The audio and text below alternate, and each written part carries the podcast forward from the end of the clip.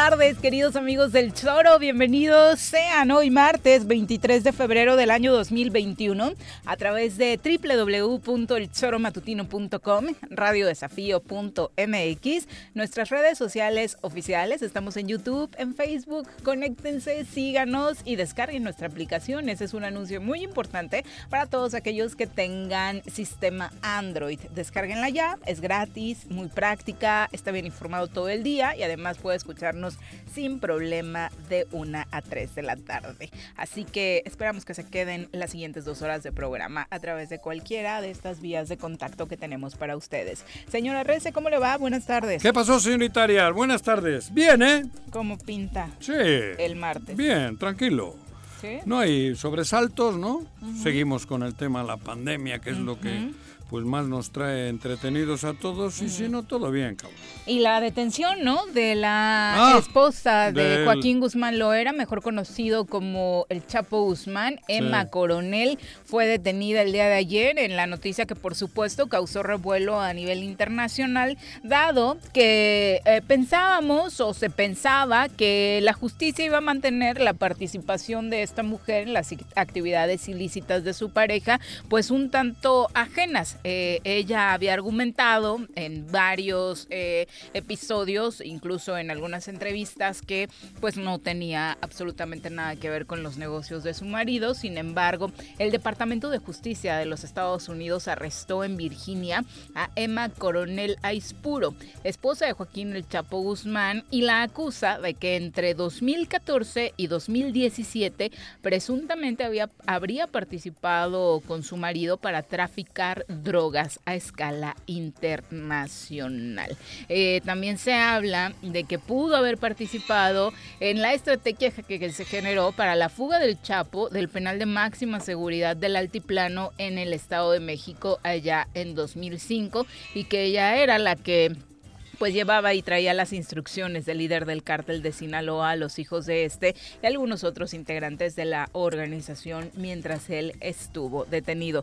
Toda esta información se dio a conocer a través de testimonios de testigos colaboradores que declaran que, bueno, ella sí sabía eh, de qué se trataba el negocio, que participaba y que incluso colaboró pues, en las actividades. No sé, yo supongo que saber seguro, sí, ser la esposa del Chapo. Bueno, es que en algún momento hasta se atrevieron a decir que no sabía quién no, era. No, bueno, pero a mí lo que me extraña es que ella anduviese en Estados Unidos tan campante estaba montando negocios, incluso de ropa y demás. Estaba tratando de hacer una vida, se supone, aparte de eso. Yo creo que si ella hubiese estado directamente involucrada, cabrón, yo me hubiese quedado en Sinaloa. Y con el suficiente dinero, como supongo que tiene, pues cabrón. Entonces, no sé, hay cosas que eh, la detención de ella, digo, si estaba involucrada, conocer conocía, porque si te casas con el, con el Chapo Guzmán, cabrón, no creo que le hayas quitado la sotana para irte a la cama. Cura no era. O enmascarado. O eso, güey. o, eso, el, el, el, el, santo, güey, ¿no? Exacto. Pero de ahí a que sea, de ahí a que sea ella, que haya estado tan campante en Estados Unidos, sabiendo que la podían relacionar a ella directamente con el tráfico de, estupefacientes, de, estupefacientes y esas madres, no sé. Ojalá nos estén buscando chivos expiatorios en Pues es que mucho este ruido, mucho ruido. Y que obviamente si ya tuvo participación y tiene algo que ver, pues tendrá que pagar las consecuencias que... ¿Por qué no está el Chapito en Estados Unidos? Porque sabe que lo empina. Bueno, él tenía muy claro, ¿no? Él, sabe que lo empina, porque saben que el Chapito, pues sí está involucrado. Y tiene mayor poder de maniobra en nuestro país, ¿no? Para pues poder defenderse. Ya recordemos lo que pasó. Digo, ir a, ir a, estar paseándote por Estados Unidos sabiendo que la DEA te puede tener en la mira, o la, el FBI, o la chica, yo no sé raro. Una historia, por supuesto, bastante interesante y relacionada. De esa, sí, sí, sí, desde los 18 años. ¿Ah, Ella eh? la conoce en un concurso de belleza, ah, cuentan, que esa, cuentan que es amor a primera vista y ah. que de inmediato, teniendo ella incluso, esperaron a ¿Es la mamá del Chapito? Dos niñas. No, ella es muy joven, ella tiene 31 años. ella tiene 31 años, eh, cuenta con las dos ciudadanías, mexicana, estadounidense y de ¿Y hecho... tiene las dos ciudadanías? Exacto. Eh, oh, los antecedentes es que es hija de Inés Coronel Barreras, hermana de Ignacio Coronel, el último líder del cártel de Sinaloa. Ah, por parte de también la familia ya estaba relacionada con estos temas, ¿no? Y a través de pues esta relación es como conoce a Joaquín Guzmán Loera y posteriormente termina convirtiéndose en su esposa. Tiene dos hijas, son dos niñas, exactamente eh, Emali y María Joaquina son las hijas que tiene con eh, el, Chapo. Guzmán. Y si ahora que se está especulando sobre mi renuncia y logra salir libre, pues estudio ciencias de la comunicación, Juan que si quieres hacerle casting, estaría pues también en opciones de poder entrar en mi lugar. Ah, pues voy a mandarle, le voy a Rápido. Vamos a saludar a quien nos acompaña en comentarios.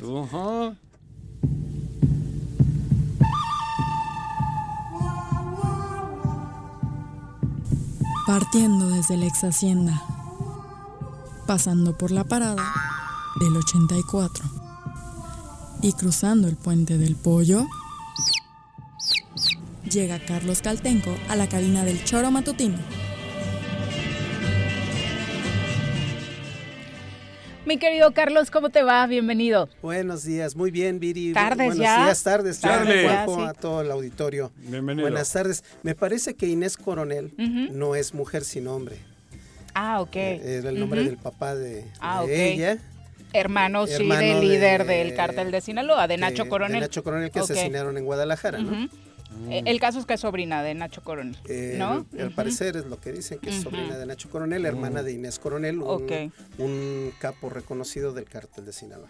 Perfecto, bueno, pues ahí está la relación en torno a este cártel que también, por supuesto, eh, tuvo una relevancia importante, incluso en el crecimiento del, propio Chapo, ¿no? Sí, yo creo que más bien es una medida del gobierno norteamericano para ver qué información puede extraer, ¿no? Porque finalmente eh, ella, pues, la mayor parte del tiempo que, que lleva el preso el Chapo, pues ha estado en Estados Unidos. Eh, y ella decide quedarse allá precisamente por ese tema. Yo creo que sería muy de párvulos estar involucrada en ese tipo pues de operaciones, ¿no? Eh, y es obvio que también no desconocía las actividades de su familia ni las de su esposo. Si nació en el y es precisamente lo que yo creo que quiere el gobierno norteamericano y la DEA con esta detención, poder ver qué Presión. más qué más extraen. por dónde que, habría que cuestionar esos métodos, ¿no? Por supuesto, si ella si ella es ajena a esas actividades no tendría por qué haber sido detenida. Hombre, ajena mm. económicamente creo que no Y ojalá por los beneficios que se obtuvieron eh, ojalá se en su familia. Pero eso no sé si es delito. Me parece que es la cuarta enmienda la que le puede garantizar que ella no no revele nada de información que la puede involucrar a ella misma o a su familia cercana. Creo que es ah, una manera en la que los Estados Unidos también protegen las garantías de sus procesados. ¿no? Y estarán presionándole para que suelte algo.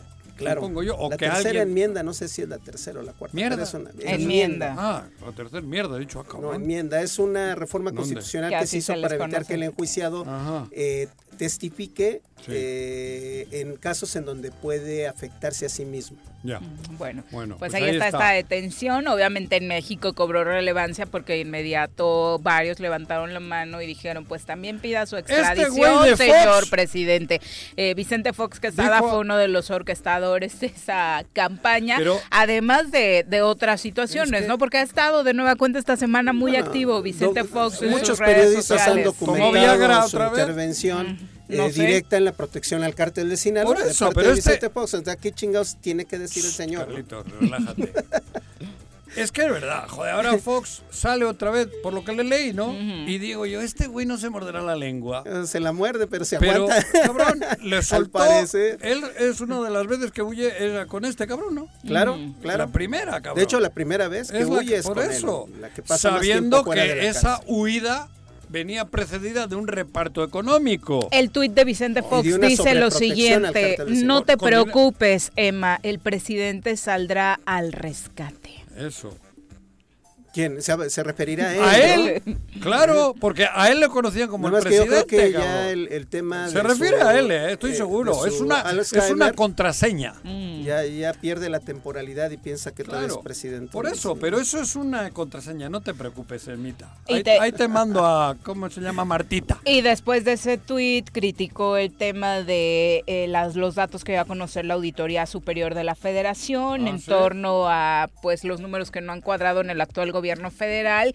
Y lo que dijo Vicente Fox es, te mordiste la lengua, López Obrador. Y la Auditoría Superior, con miles de millones perdidos por corrupción de Morena, la Cuarta Transformación y el gobierno federal, según lo dicho, nada pasa en este país sin que el presidente se entere pues aplicaría también para todos los presidentes, ¿no? Y es lo que han dicho históricamente, que muchos actos de corrupción han pasado sin que los presidentes Qué bueno que lo dice, en cuenta, ¿no? Pero la diferencia es que Andrés Manuel lleva dos años y él se echó los seis.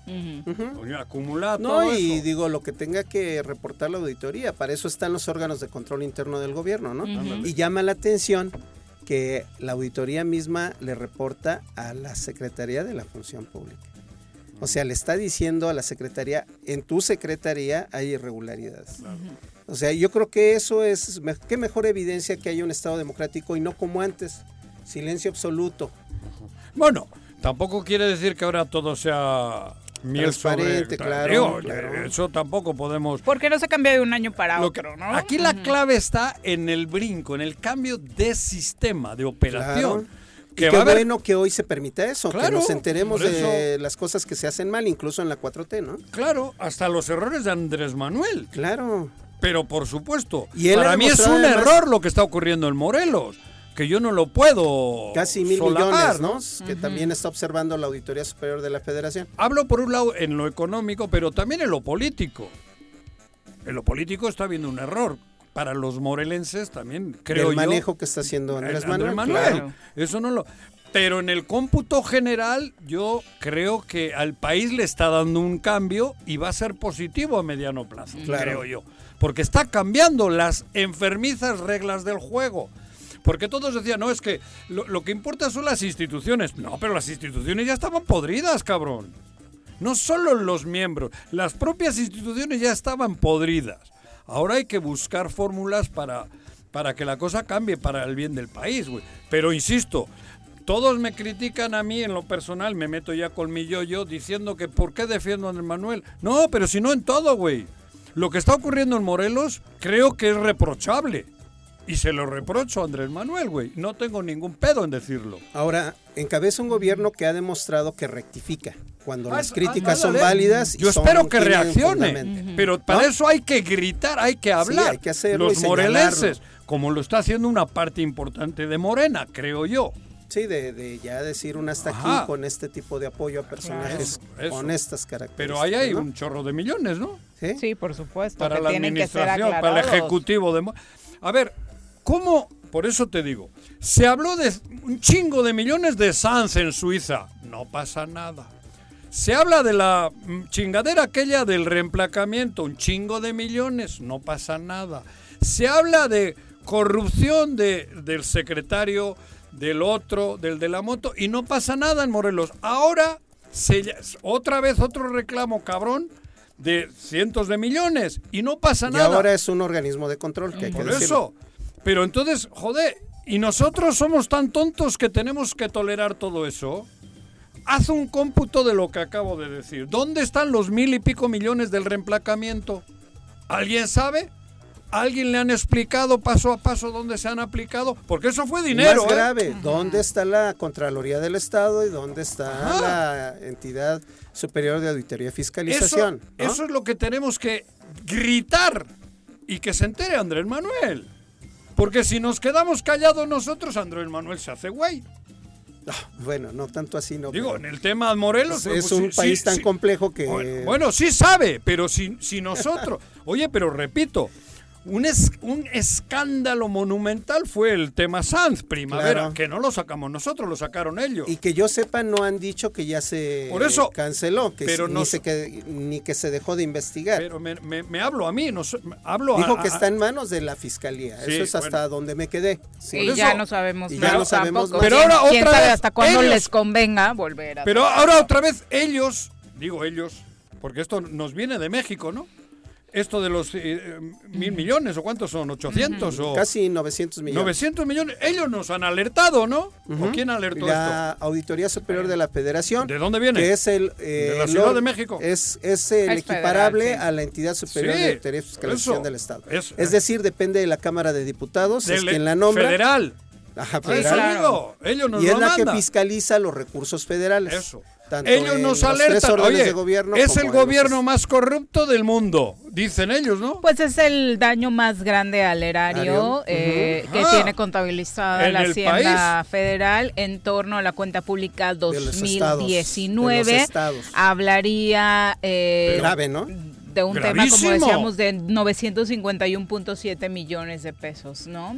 Por eso, no son los pero ya van millones de Veracruz, cuando se acuerdan del caso Duarte. Pero sí, sí es una cantidad y, brinca. Pero va por ese camino. Creo que el presidente debería de poner ojo porque brinca. Pero y nosotros. Siendo un estado tan pequeño, ¿sí?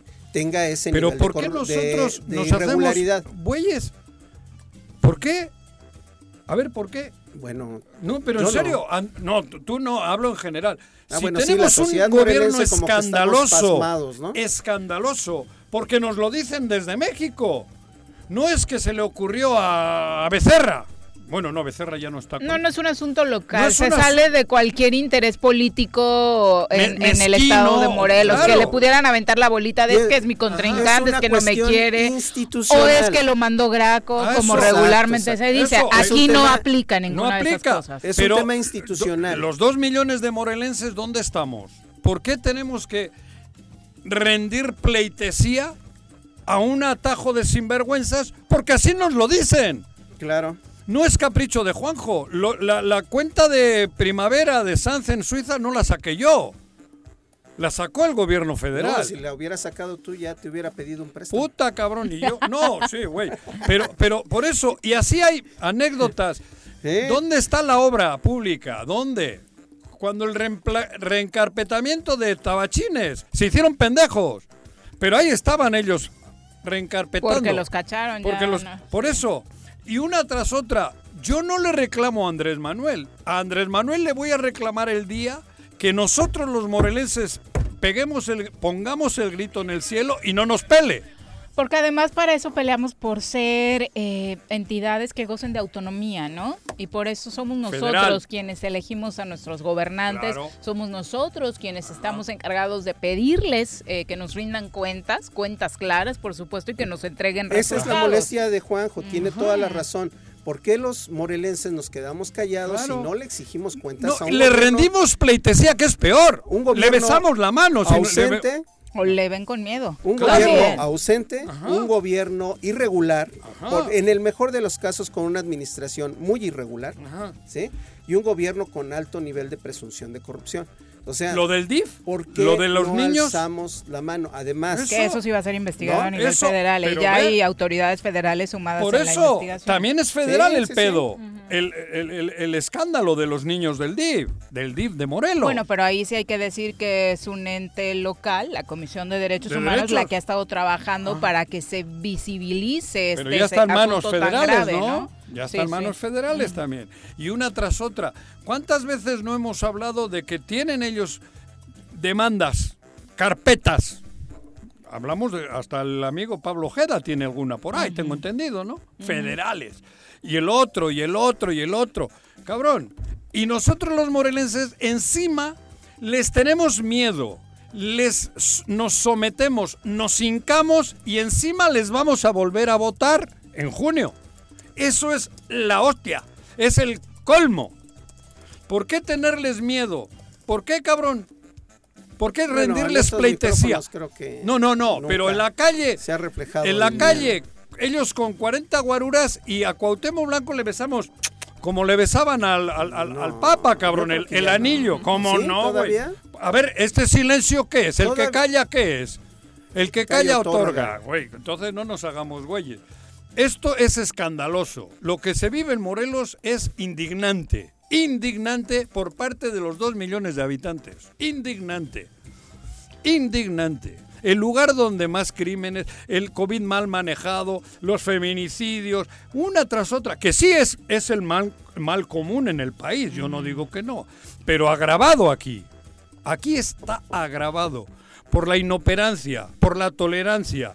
Han detenido ahora dos o tres supuestamente narcos. Pero fuera la federal. Todo es federal, güey. Que me digan un acto. Sí, no han hecho nada. Uno. Absolutamente. Entonces, cabrón.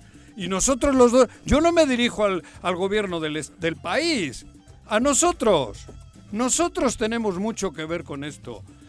Si no ponemos el grito en el cielo, en el cielo no escuchan definitivamente no. Así es. Es la una con 23. Eh, antes de irnos a pausa, ya hoy el presidente argentino tuvo ah, actividad de la mano con el presidente Andrés Manuel López Obrador en su visita a México, que desde ayer comentábamos, tras este su llegada precisamente en el... En el Mesiavión. En el Mesiavión, el presidente argentino habló de la buena relación eh, que se goza con el gobierno de México, enalteció por supuesto el tema de colaboración que han tenido particularmente esa Latinoamérica con la pandemia bolivariana. Exactamente. Y bueno, en esta ceremonia de bienvenida que el presidente López Obrador eh, le rindió a su homólogo ¿Ah, Alberto Ángel Fernández en Palacio Nacional previo a la rueda de prensa matutina de hoy, eh, desayunaron temprano por ahí de las 7 de la mañana. Eh, fue cuando llegó el argentino a Palacio Nacional en su segundo día de actividades oficiales en México. Realizaron honores a la bandera como es tradicional. Se cantaron himnos nacionales, tuvieron un encuentro eh, con los medios en esta conferencia de prensa conjunta y hablaron, decíamos, de esta estrecha colaboración que se ha generado y el presidente de Argentina señaló que llegaba a México precisamente para participar en las celebraciones del Bicentenario de la Independencia en atención a la invitación del presidente López Obrador. El presidente argentino se queda en México hasta el día de mañana y ah. estará también eh, siguiendo en su agenda, pues con la relación con empresarios eh, argentinos asentados en México también para estrechar relaciones. Bueno, pues esa Latinoamérica, hace rato, ¿no? Que no vemos a este bloque que hace algunos años se volvió tan fuerte con pues Chávez, Evo, Cristina, ¿no? Lula. Lula. Se está volviendo fuerte otra vez, ¿no? Recordemos que en las pasadas procesos electorales en Bolivia volvía a ganar. también estaba. Este, el MAS en Ecuador gana nuevamente. Todo parece indicar que en Chile también va a ocurrir lo mismo, porque ya en este año se, se va este Piñeira. Entonces creo que buen, vienen buenos tiempos para América Latina.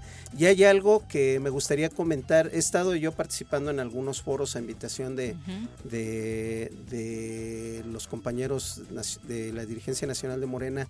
Eh, ¿Cómo le reconocen a Andrés Manuel en el mundo? Eh? Incluyendo el mismo Alberto Fernández, cómo le reconocen en el mundo el, liderazgo, el liderazgo, de la izquierda global en este momento. Es impresionante. Sí, en Europa. Sí, en Europa también. En Bárbaro. Europa también. Digo, es De- una... la izquierda de todos los colores, ¿eh? o de todos los Oh, matices. Y con respeto casi todos los gobiernos. Así es, así Hasta es. los de derecha. Así es, es, Digo, es impresionante. Donde eh, más problemas tienes aquí. En la oposición arcaica aquella que Sí. gobernó. Y- porque no en todo, porque también puede ser oposición. Que fue ¿eh? incluso cuando nuestra diplomacia vivió sus peores momentos, Peores, ¿no? sí. Yo, yo, yo Joder pensé, con Fox. El come si te vas. Come ¿no? si te ¿Cómo- vas. cómo la corrienteza Sí, aquella diplomática. ¿no? ¿Cómo han de extrañar a, a Carlos Castillo Peraza o Luis H. Álvarez, los panistas? La ¿Por verdad, qué? Porque... Porque no dieron una en temas no de diplomacia, este Sí. Claro. No tienen en este momento a políticos de ese nivel, por ejemplo, en el PAN. O a, Ah, o a, este, a un Jesús Reyes Heroles en el PRI. Ah, con ese. el nivel como para realmente construir una oposición. Que sí, válida. contrario al PAN, el PRI tiene Es- mucho mejor esquema diplomático, ¿no? Pero lo que pasa es que de Salinas para acá, el neoliberalismo, aunque les duela, se, se- se trabajó entre el PAN y el PRI. No todos los pristas, los pristas que no eran neoliberales, que no aceptaban, eran socialdemócratas. Sí, y claro, se fueron y se saliendo. fueron saliendo, y están y por hoy acá, están en en Morena incluso. proyecto de izquierda nacional. Y en, ¿no? en aquel PAN, que era un PAN eh, cristiano-demócrata, por ponerles... Bueno, así era, estaban en... Unos estaban en Sí, la... pero tenían nivel. Claro, a eso por me eso- a refiero. eso, Era- claro. Eran Y había- partidos de derecha con un había nivel códigos. político fuerte. Luego todo, todo lo basaron en lo económico. Ahora son en la políticos avaricia blancos, económica, claro. Sin inteligencia, sin propuestas, Ojalá, sin ojalá haya una derecha como debe de ser, una cristiano-demócrata que tenga unas formas, pero todas que sean honestas, democráticas o dentro del democráticas. cauce ¿no? democrático, no deseando la muerte es- del presidente, no este Sí, hombre, no. De. Gatel y digo, de todo. en ¿no? un nivel o sea, corriente. burdo pero eso es, ¿no? pero eso es una casta económica neoliberal. Porque yo, te- yo entiendo que hay gente buena, gente, personas, seres Sí. humanos buenos, güey. Pero el neoliberalismo no, es- no es, no es, es un sistema económico que, lo, que, que- que- que no tiene alma. Así El ser humano tiene alma. Y hay- puedes de tener una ideología, pero con alma. La corrupción no tiene alma. El que es corrupto no ama, mama.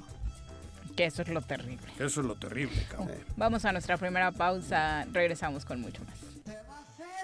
o no se va a hacer la carnita asada. No, no se va a hacer ninguna carnita asada. Mejor quédate en casa y escucha.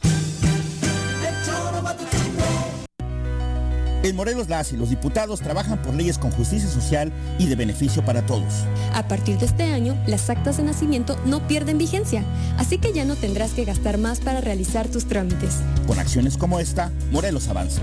54 legislatura. Congreso del Estado de Morelos.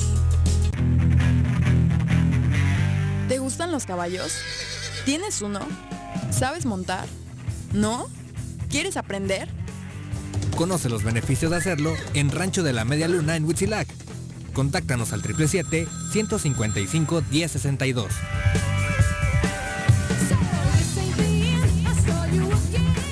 Si quieres consentir a tu mascota, el mejor lugar para hacerlo es Clínica Veterinaria Mundo Mascota. Contamos con consultas, medicamentos, accesorios, alimento y servicio de pensión. Además, tenemos servicio a domicilio. Ubícanos en Avenida 10 de Abril, número 1210, Colonia Granjas, o llámanos al teléfono 169-2128. Clínica Veterinaria Mundo Mascota.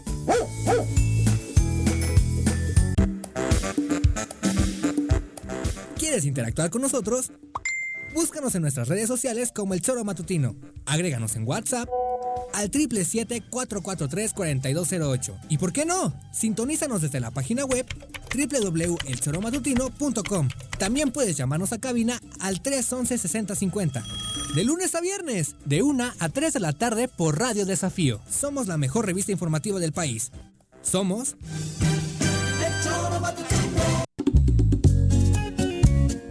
Cafetería, tienda y restaurante Punto Sano. Contamos con comida vegana y vegetariana, porque nos preocupamos por tu salud. Ven y conoce nuestros productos orgánicos y suplementos alimenticios, al interior de Plaza Andrómeda, local 19, en calle Pericón, Lomas de la Selva. Contáctanos al 372-3514 o búscanos en Facebook como Punto Sano Cuernavaca.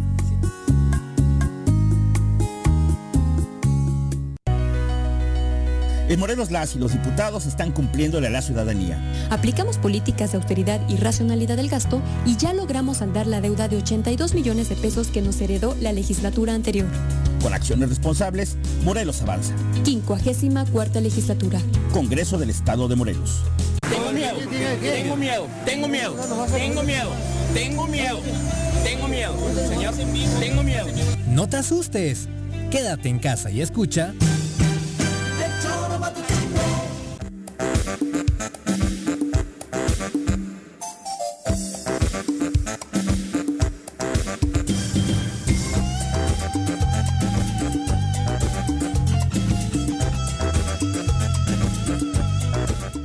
Con 31 de la tarde. Eduardo Maigre, un abrazo. Ángel Contreras eh, nos manda muchos saludos desde Jantetelco. Un abrazo de regreso, querido Ángel. También para Héctor Castillo Toledo. Dice, nos fallaron las vacunas, no llegaron. En efecto, es un tema que se nos eh, teníamos agendado todavía en el primer bloque, platicar de la vacunación en Puente de Ixtla, que ayer les comentábamos iba a iniciar el día de hoy. Desafortunadamente, las vacunas previstas para su aplicación hoy en el municipio de la zona sur del estado de Morelos no llegaron, por lo que eh, se habla de que estaría empezando hasta mañana, aunque aún no está confirmado. El encargado actual de la Delegación de Bienestar, a Raúl Anaya Rojas, indicó que no arribó el vuelo con las dosis que se tenían proyectadas y de acuerdo con el anuncio de las autoridades de salud estarían en, los en las próximas horas haciendo el anuncio para los habitantes de esa zona de cuándo podría iniciarse este proceso de vacunación.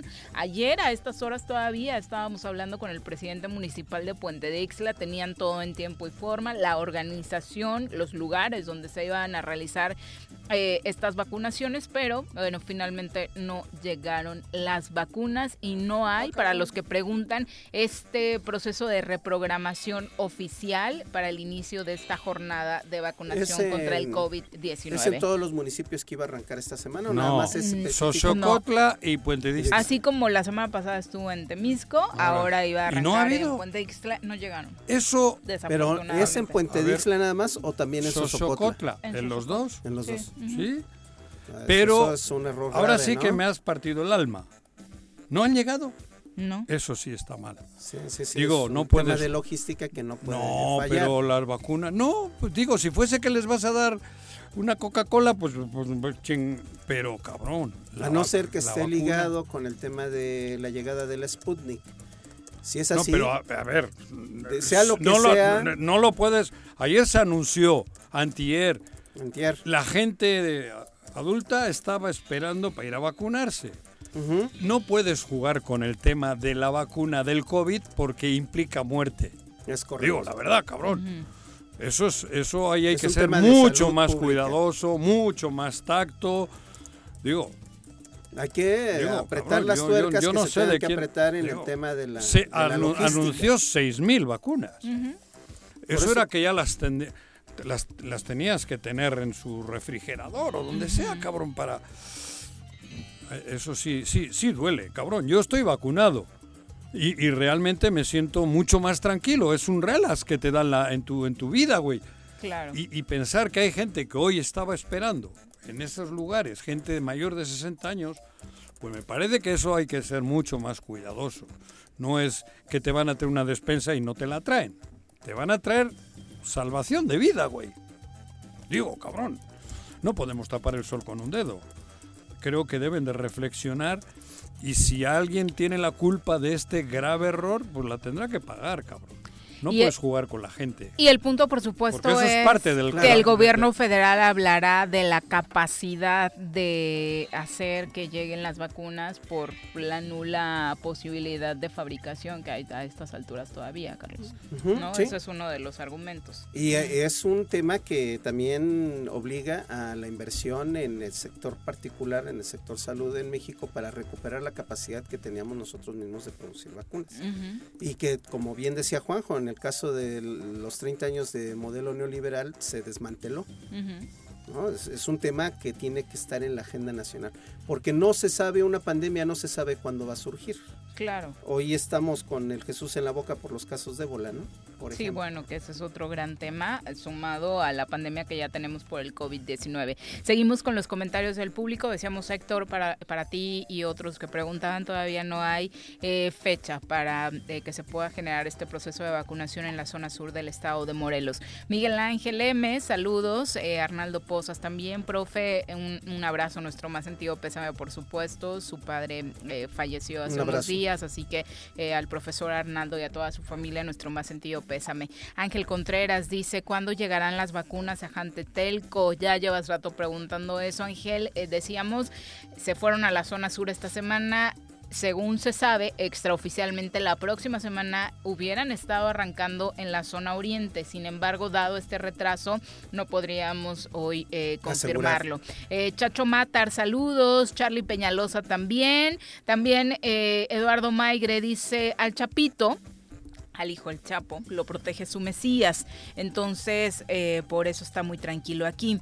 Alejandro también dice a través de Facebook, bueno, el Chapito no está en Estados Unidos porque está en México y Obrador lo protege. No es tonto, como para qué se va a ir a Estados Unidos. Seguramente no tardan en hablar la mamá del Chapo, en hablarle la mamá del Chapo a Obrador para que pida la extradición de su nuera y la liberen en México, como se acostumbra ahí quedó ese precedente de lo sucedido tanto con el Chapito como con el eh, general, Cienfuegos. ¿no? Jesús Gonzaga dice buenas tardes, lo malo de esta democracia es que el presidente siempre tiene la razón y nunca se equivoca.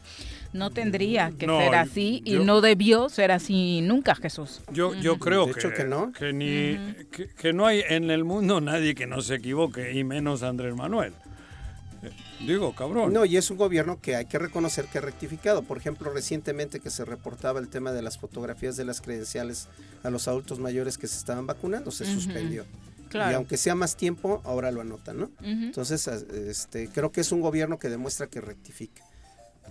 Carlito Salgado dice, saludos Carlos Caltenco, aquí estamos al pendiente de tu participación. También para Miguel Ángel Sánchez dice, eh, ¿ustedes sabían que ayer estuvieron dando licencias de conducir para motociclistas y automovilistas en Acapancingo sin hacer exámenes? Este gobierno ya no sabe de dónde sacar más dinero fácil y el mayor problema es que por eso Luego hay tantos accidentes por otorgar una licencia sin saber si la persona está capacitada para manejar o no. Rastreamos el dato, pero sería muy grave que se estén entregando. A lo mejor son casos como el mío, ¿no? Yo tengo manejando 30 años. ¿Y nada más es renovación? Y nada más es renovación de mi licencia. Pudiera ser, es el caso. Vero García, un abrazo. Máximo Javier López Espíndola, también saludos. Silvia Aguilar, eh, gracias por estar con nosotros. Por supuesto, también para quienes nos escriben eh, como Shorugi, que dice, eh, pues esas vacunas que no llegaron a Morelos, tal vez las enviaron a Ecatepec. Allá las filas que se reportan son enormes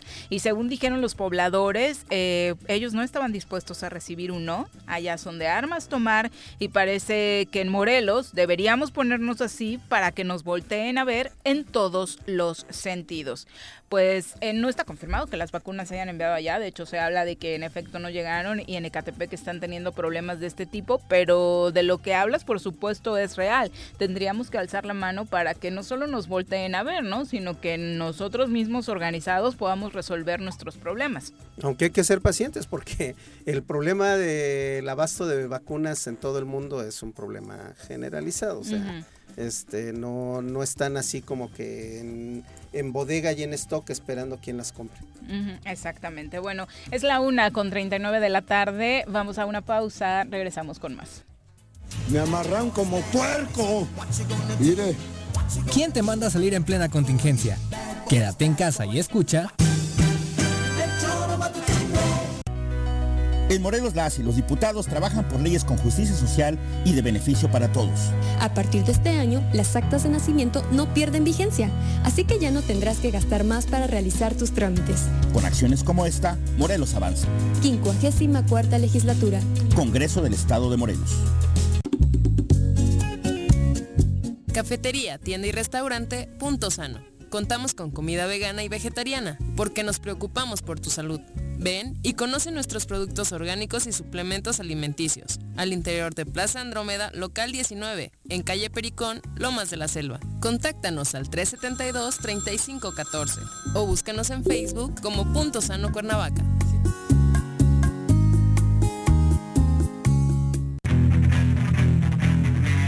¿Te gustan los caballos? ¿Tienes uno? ¿Sabes montar? ¿No? ¿Quieres aprender? Conoce los beneficios de hacerlo en Rancho de la Media Luna en Huitzilac. Contáctanos al 777-155-1062.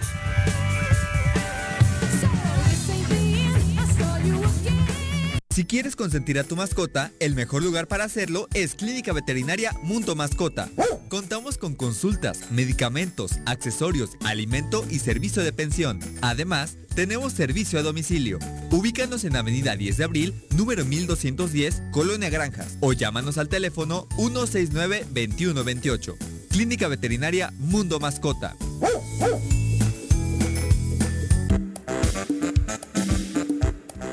¿Quieres interactuar con nosotros?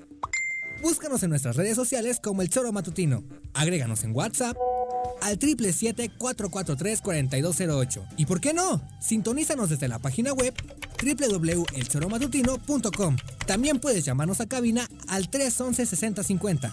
De lunes a viernes, de 1 a 3 de la tarde por Radio Desafío. Somos la mejor revista informativa del país. Somos... En Morelos las y los diputados están cumpliéndole a la ciudadanía. Aplicamos políticas de austeridad y racionalidad del gasto y ya logramos saldar la deuda de 82 millones de pesos que nos heredó la legislatura anterior. Con acciones responsables, Morelos avanza. 54 legislatura. Congreso del Estado de Morelos. Quédate en casa. Quédate en casa. Quédate en casa. Quédate en casa. Quédate, quédate, quédate. Y escucha.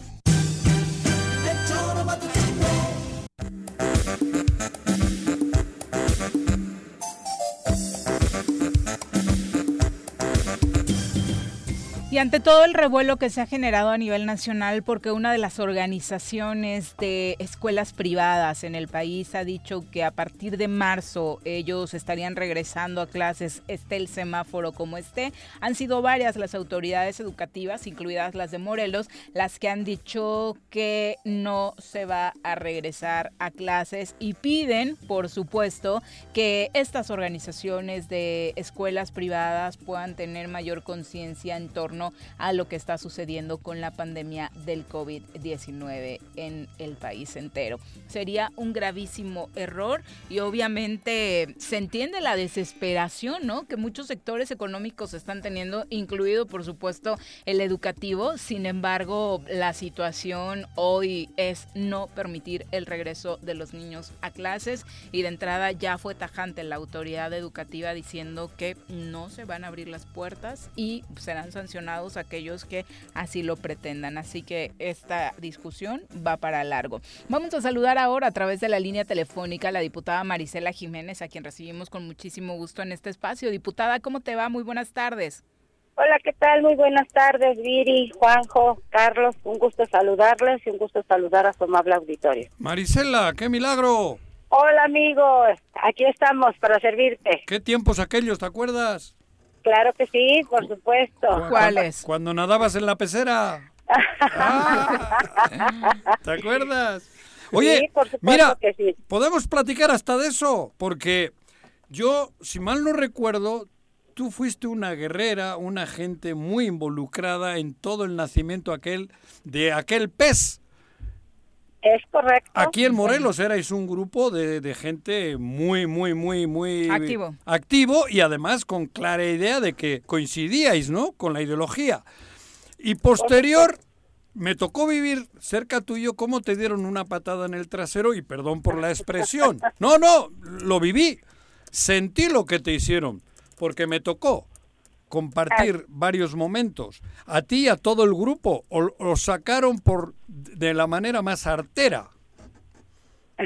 ¿Sí? Pues bueno, ¿qué te digo, no? ¿Qué te puedo decir? Aquí pues desafortunadamente pues hay decisiones que así las toman. Nosotros hemos seguido avanzando, trabajando, eh, siempre de cara a, a la ciudadanía porque eso es lo más importante, ¿no? Cada uno de mis compañeros, pues algunos fueron buscando otros rumbos, pero pues siguen siguen en, todo esto, ¿no? En esta lucha.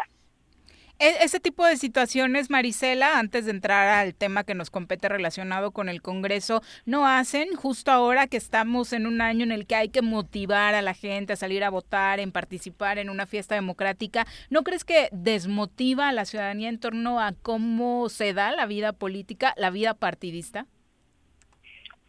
Así es, pues no no no genera, confianza, ¿no? En la ciudadanía y yo creo que aquí tenemos que ser muy asertivos. Eh, todas y todos los que estamos ocupando cargos para que demos, generemos esa confianza a las y los ciudadanos de nuestro estado, que estamos trabajando por el bien de todos ellos y que pues vamos a seguir hacia adelante, ¿no? En, todo esto porque realmente queremos que las cosas cambien, que las cosas se hagan de manera diferente. Lo más lo mismo de siempre, pues ya lo sabemos y eso no ha dado resultados. Exactamente, y, y, una de las cosas ya metiéndonos de lleno en la vida legislativa y que ha dejado también un mal sabor de boca es que durante estos tres años, eh, bueno, al menos hasta lo que va, no se haya podido lograr y por lo que se ve no se va a lograr que sea una mujer la que presida eh, la mesa directiva del Congreso, Marisela. Pues estamos en espera de que nuestro vicepresidente, en funciones de presidente, nos convoque a una mesa de diálogo para que pues podamos ahí decidir quién sería esa mujer que estuviese presidiendo el, eh, la mesa del Congreso del Estado de Morelos. Hay dos grupos, 10 y 10, por lo que tengo entendido ahora, ¿no? Y por lo que se ven en las fotos. En las fotos, ajá. Pues sí, pero siempre tenemos que agotar la vía del diálogo y los consensos. Eso es muy importante. Yo, yo es, al menos estoy en el ánimo de abonar eh, con la voluntad de sacar todo esto adelante porque esa es nuestra responsabilidad como legisladores. ¿Y qué le dirías a la gente que de pronto pues sí ve con eh, un tono bastante lamentable que la legislatura de la paridad no haya podido, decíamos, estar encabezada en este Congreso por una mujer? Pues eh, que nos tengan confianza y que vamos a sacar adelante todos estos temas. Yo tengo tengo esa esperanza de que podamos ir coincidiendo y que podamos sacar adelante este tema por el bien de nuestro Estado, por el bien de nuestras mujeres y por el bien de todos nosotros como legisladores y legisladoras. ¿Tú crees entonces que al final se logre que una mujer presida la mesa directiva? Yo creo que sí, yo creo que sí, nos han agotado los diálogos, entonces tenemos que, que ir apuntalando hacia eso. Oye, eh, en este caso, de manera muy particular, para ti sería lo mismo que fuera, hablando de estos dos grupos que mencionaba Juanjo, una mujer de cualquiera de estos dos grupos mientras se cumpla con el tema de género? Claro que sí. Somos 14 mujeres dentro del Congreso y cada una de nosotras tiene la posibilidad de estar ahí eh, en esa eh, como presidenta de esa mesa. Y yo estoy ah, lista para apoyar y sumarme o para hacer. Digo, también todo es posible, ¿verdad? Este, aquí tenemos que llegar a, todos los consensos, pero hoy, hoy por hoy, pues sí, sí considero que es una mujer la que debe de presidir la mesa. Ahora, el, el tema de género, bueno, podemos, este, digo, es bastante razonable y bastante, es una consecuencia lógica. Justo. Yo no sé cómo es posible que en una, en una legislatura donde había, hay 14 mujeres, este, haya sido presidida durante dos años por un varón. Los tres. Y habiendo mujeres con tanto talento, ¿no? Eh, el tema es cómo creerles. Yo honestamente no le creo a esta legislatura y aquí ha sido público eh, ¿Por qué razón? Pues, han estado divididos, pero cada vez que votan el presupuesto, misteriosamente y sorprendentemente, se unen. Entonces, este, eh, el tema es cómo creerles que van a poderse construir un consenso. Y por otro lado, ¿para dónde piensas que, que puede tomar este derrotero de la mesa? Está abierto para 14 mujeres. Eh, eso, eso sí me queda claro y tenemos que llegar a los consensos y obviamente pues tenemos la obligación nosotros como Poder Legislativo de trabajar y de generar esa confianza en las y los ciudadanos. Diputada, eh, hablando de los temas que traen pendientes, ya prácticamente rompieron récords con la inscripción de aspirantes a un cargo de magistrado. ¿Cómo esperas esta decisión? Así es, pues ya este, en cuanto nos convoquen a Junta Política, podremos estar viendo eh, qué días van a van a hacer las entrevistas y cómo se va a llevar adelante todo ese proceso. ¿Hay alguien que te haga sentido, diputada? Eh, no, en este momento no. Tenemos que ir revisando todas las entrevistas de todos y cada uno de ellos y yo creo que aquí pues ellos están sumamente preparados y tenemos que, que debatir entre nosotros ya en su momento a quién a quién se designará. Y ante las voces que algunos integrantes del Poder Ejecutivo, digo, del, perdón, del Poder Judicial de aquí del Estado, que han manifestado que, que ruegan que el Congreso evalúe primero que nada el perfil el perfil este dentro del, la carrera de la carrera judicial este hay buenos buena receptividad de parte de ustedes claro que sí nosotros vamos a, a revisar cabalmente que cumplan con todo ese perfil y entonces podremos estar en condiciones de de emitir un voto más adelante. ¿Tu futuro político, diputada? Pues estamos trabajando muy, muy duro. Así es. Muchas gracias por la comunicación. Andas muy, prudente, joder. Oh, muy seria, cabrón. Suelta algo. Todavía no puede ser nada. te puedo decir que estamos trabajando arduamente y en su mm. momento les daremos a conocer. En los Pareces entrenador de fútbol, mm. Gracias, diputada. Buenas tardes. Gracias a ti, Viri. Buena tarde para todas y todos. Un abrazo. Es la una con 52, dice Miguel Ángel Sánchez. Eh, bueno, en el tema de las, los permisos, las licencias que se estaban dando, dice tal vez en algunos casos sí sean renovaciones, pero yo personalmente conozco a unas personas que jamás han tenido licencia de conducir y aún así ayer la obtuvieron. Me hubieras avisado y hubiera ido si no hacían examen, me hubiera tocado. Porque pues ese de conducir Bueno, tú chocarías hasta sacando la licencia, cabrón. Yo creo que sí. En, el mostrador.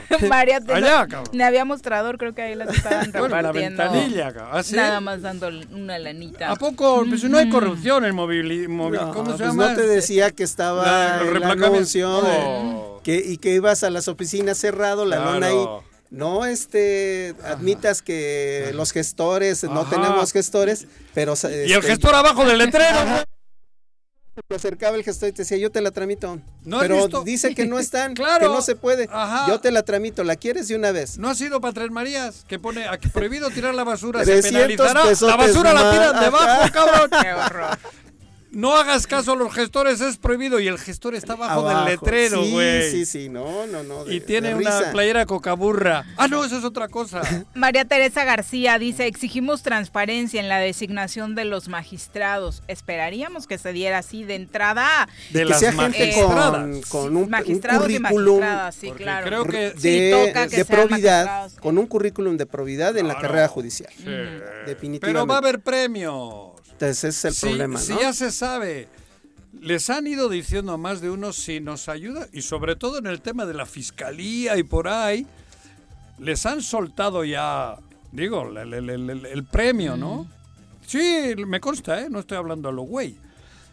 Es estratégico, porque desde el gobierno, desde el ejecutivo, han ido diciendo ayúdanos en ciertos casos y te ayudamos para que seas magistrada o magistrado. Ya se sabe. Imagínate qué calidad va a tener ese, ¿cómo se llama esa madre? Si los que llegan, llegan de esa manera, ¿no? Por hacer favores indebidos al Ejecutivo y el premio del indebido del Ejecutivo es darte la magistratura, como le llaman esa madre, cabrón. Sí, platicábamos desde ayer que de entrada la fórmula para elegir a los magistrados no, pues, no, es la ideal, porque se presta a que pensemos mal. Claro, claro. Si muchas cosas están ya maiseadas, maiseadas, entonces, güey. Como le dije yo a la diputada ahorita, o sea, ¿cómo creen esta legislatura si cuando hay dinero de por medio este, se ponen de acuerdo? Pero lo cuando no. El interesado es el, el, el, gobierno del Estado, güey. Claro. Claro, cabrón.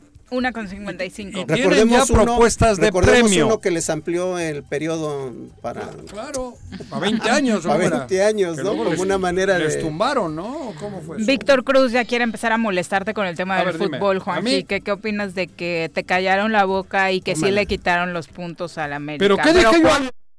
Los iban a quitar. Ah, cabrón, ¿eh? si yo lo dije. Es antiamericanista, pero él dijo que confiaba en que John de Luis Y me consta, y lo dije ayer, y le dije que Alcalá y eso no tenían la a razón. quitar los puntos. Yo dije que están América. cambiando las cosas.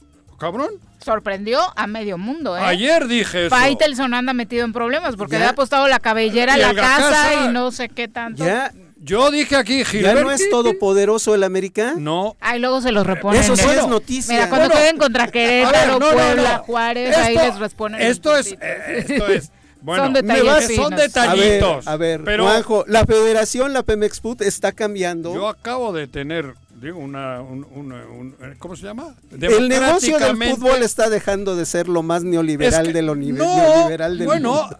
a, a ver, han cedido un poquito, pero han cedido hoy. Porque el caso es real. Aquí yo ayer le dije y de- desmentía a Gilberto Alcalá y no sé quién más. Era alineación indebida. Y creo que la federación hoy ha tomado una decisión sabia e inteligente, porque es poco lo que le lastimas a Televisa.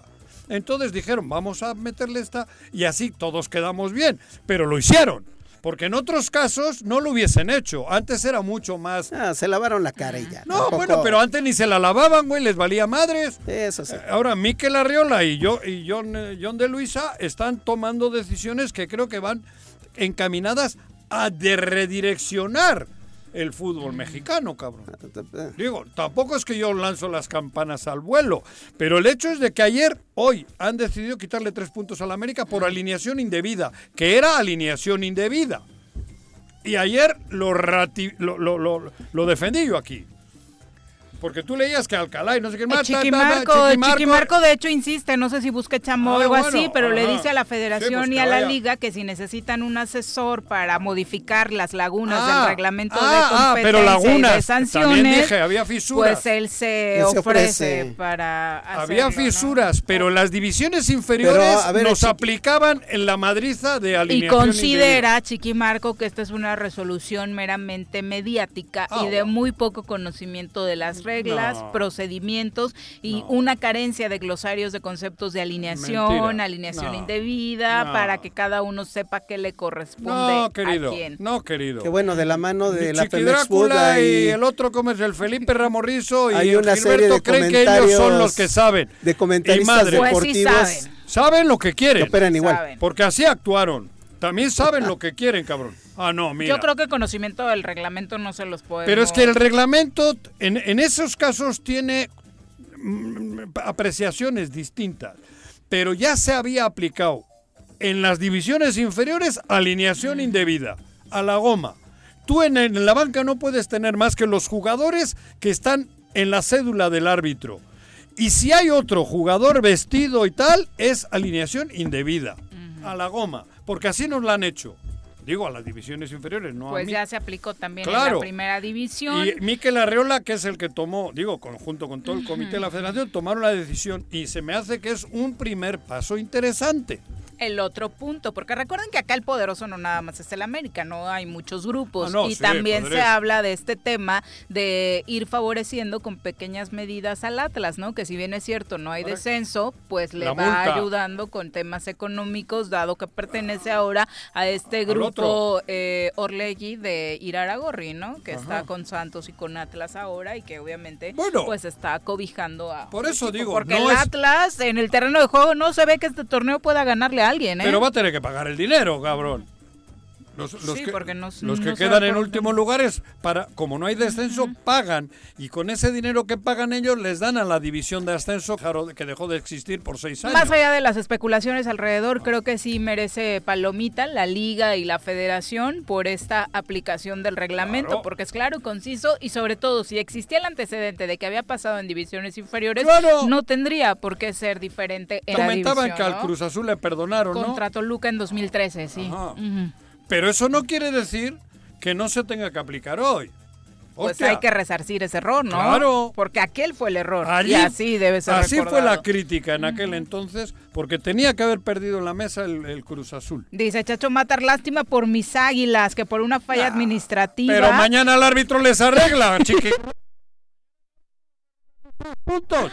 En otro partido, ahí sí le diría Chiqui Drácula. Son las 12 de la tarde. Se los van a reponer, chacho. Claro, no chacho, no te preocupes. Volvemos. en el clásico. En, Ahora en el clásico. Tengo miedo, tengo miedo, tengo miedo, señor, tengo miedo. No te asustes. Quédate en casa y escucha. En Morelos las y los diputados están cumpliéndole a la ciudadanía. Aplicamos políticas de austeridad y racionalidad del gasto y ya logramos saldar la deuda de 82 millones de pesos que nos heredó la legislatura anterior. Con acciones responsables, Morelos avanza. 54 legislatura. Congreso del Estado de Morelos. Cafetería, tienda y restaurante, punto sano. Contamos con comida vegana y vegetariana, porque nos preocupamos por tu salud. Ven y conoce nuestros productos orgánicos y suplementos alimenticios. Al interior de Plaza Andrómeda, local 19, en calle Pericón, Lomas de la Selva. Contáctanos al 372-3514 o búscanos en Facebook como Punto Sano Cuernavaca.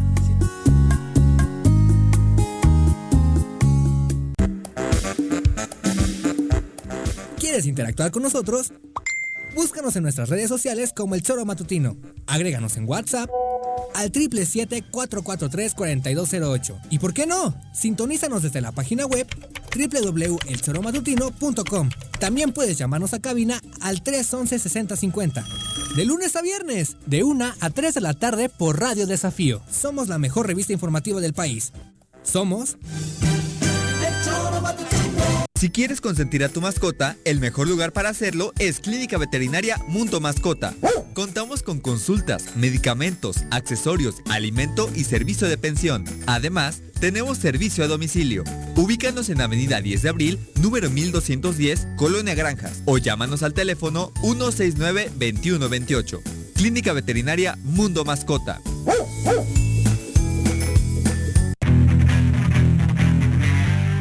Los caballos? ¿Tienes uno? ¿Sabes montar? ¿No? ¿Quieres aprender?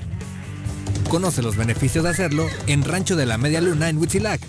Contáctanos al 777-155-1062.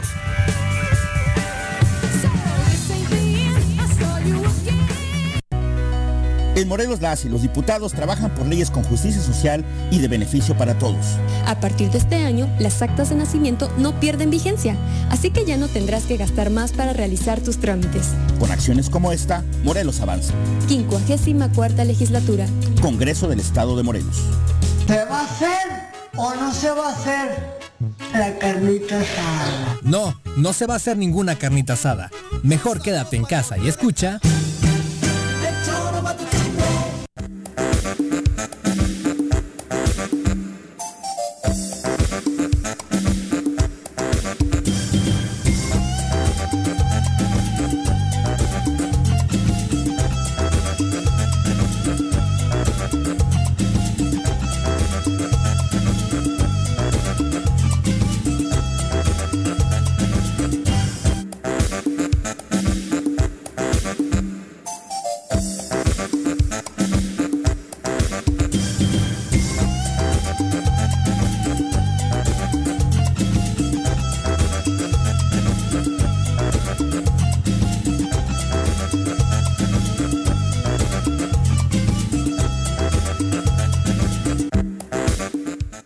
4 de la tarde, gracias por continuar con nosotros. Eh, por supuesto, le mandamos saludos. Eh, varios, varios nos siguen preguntando sobre el tema de las vacunas. Amigos de la zona sur, todavía no tenemos un dato que nos permita confirmar si esta situación va a poder resolverse el día de mañana. Obviamente, si tenemos eh, algún tema en específico, lo comentaremos durante esto de aquí a las 3 que estamos al aire y si no, obvio, a través de nuestras redes sociales, ¿no?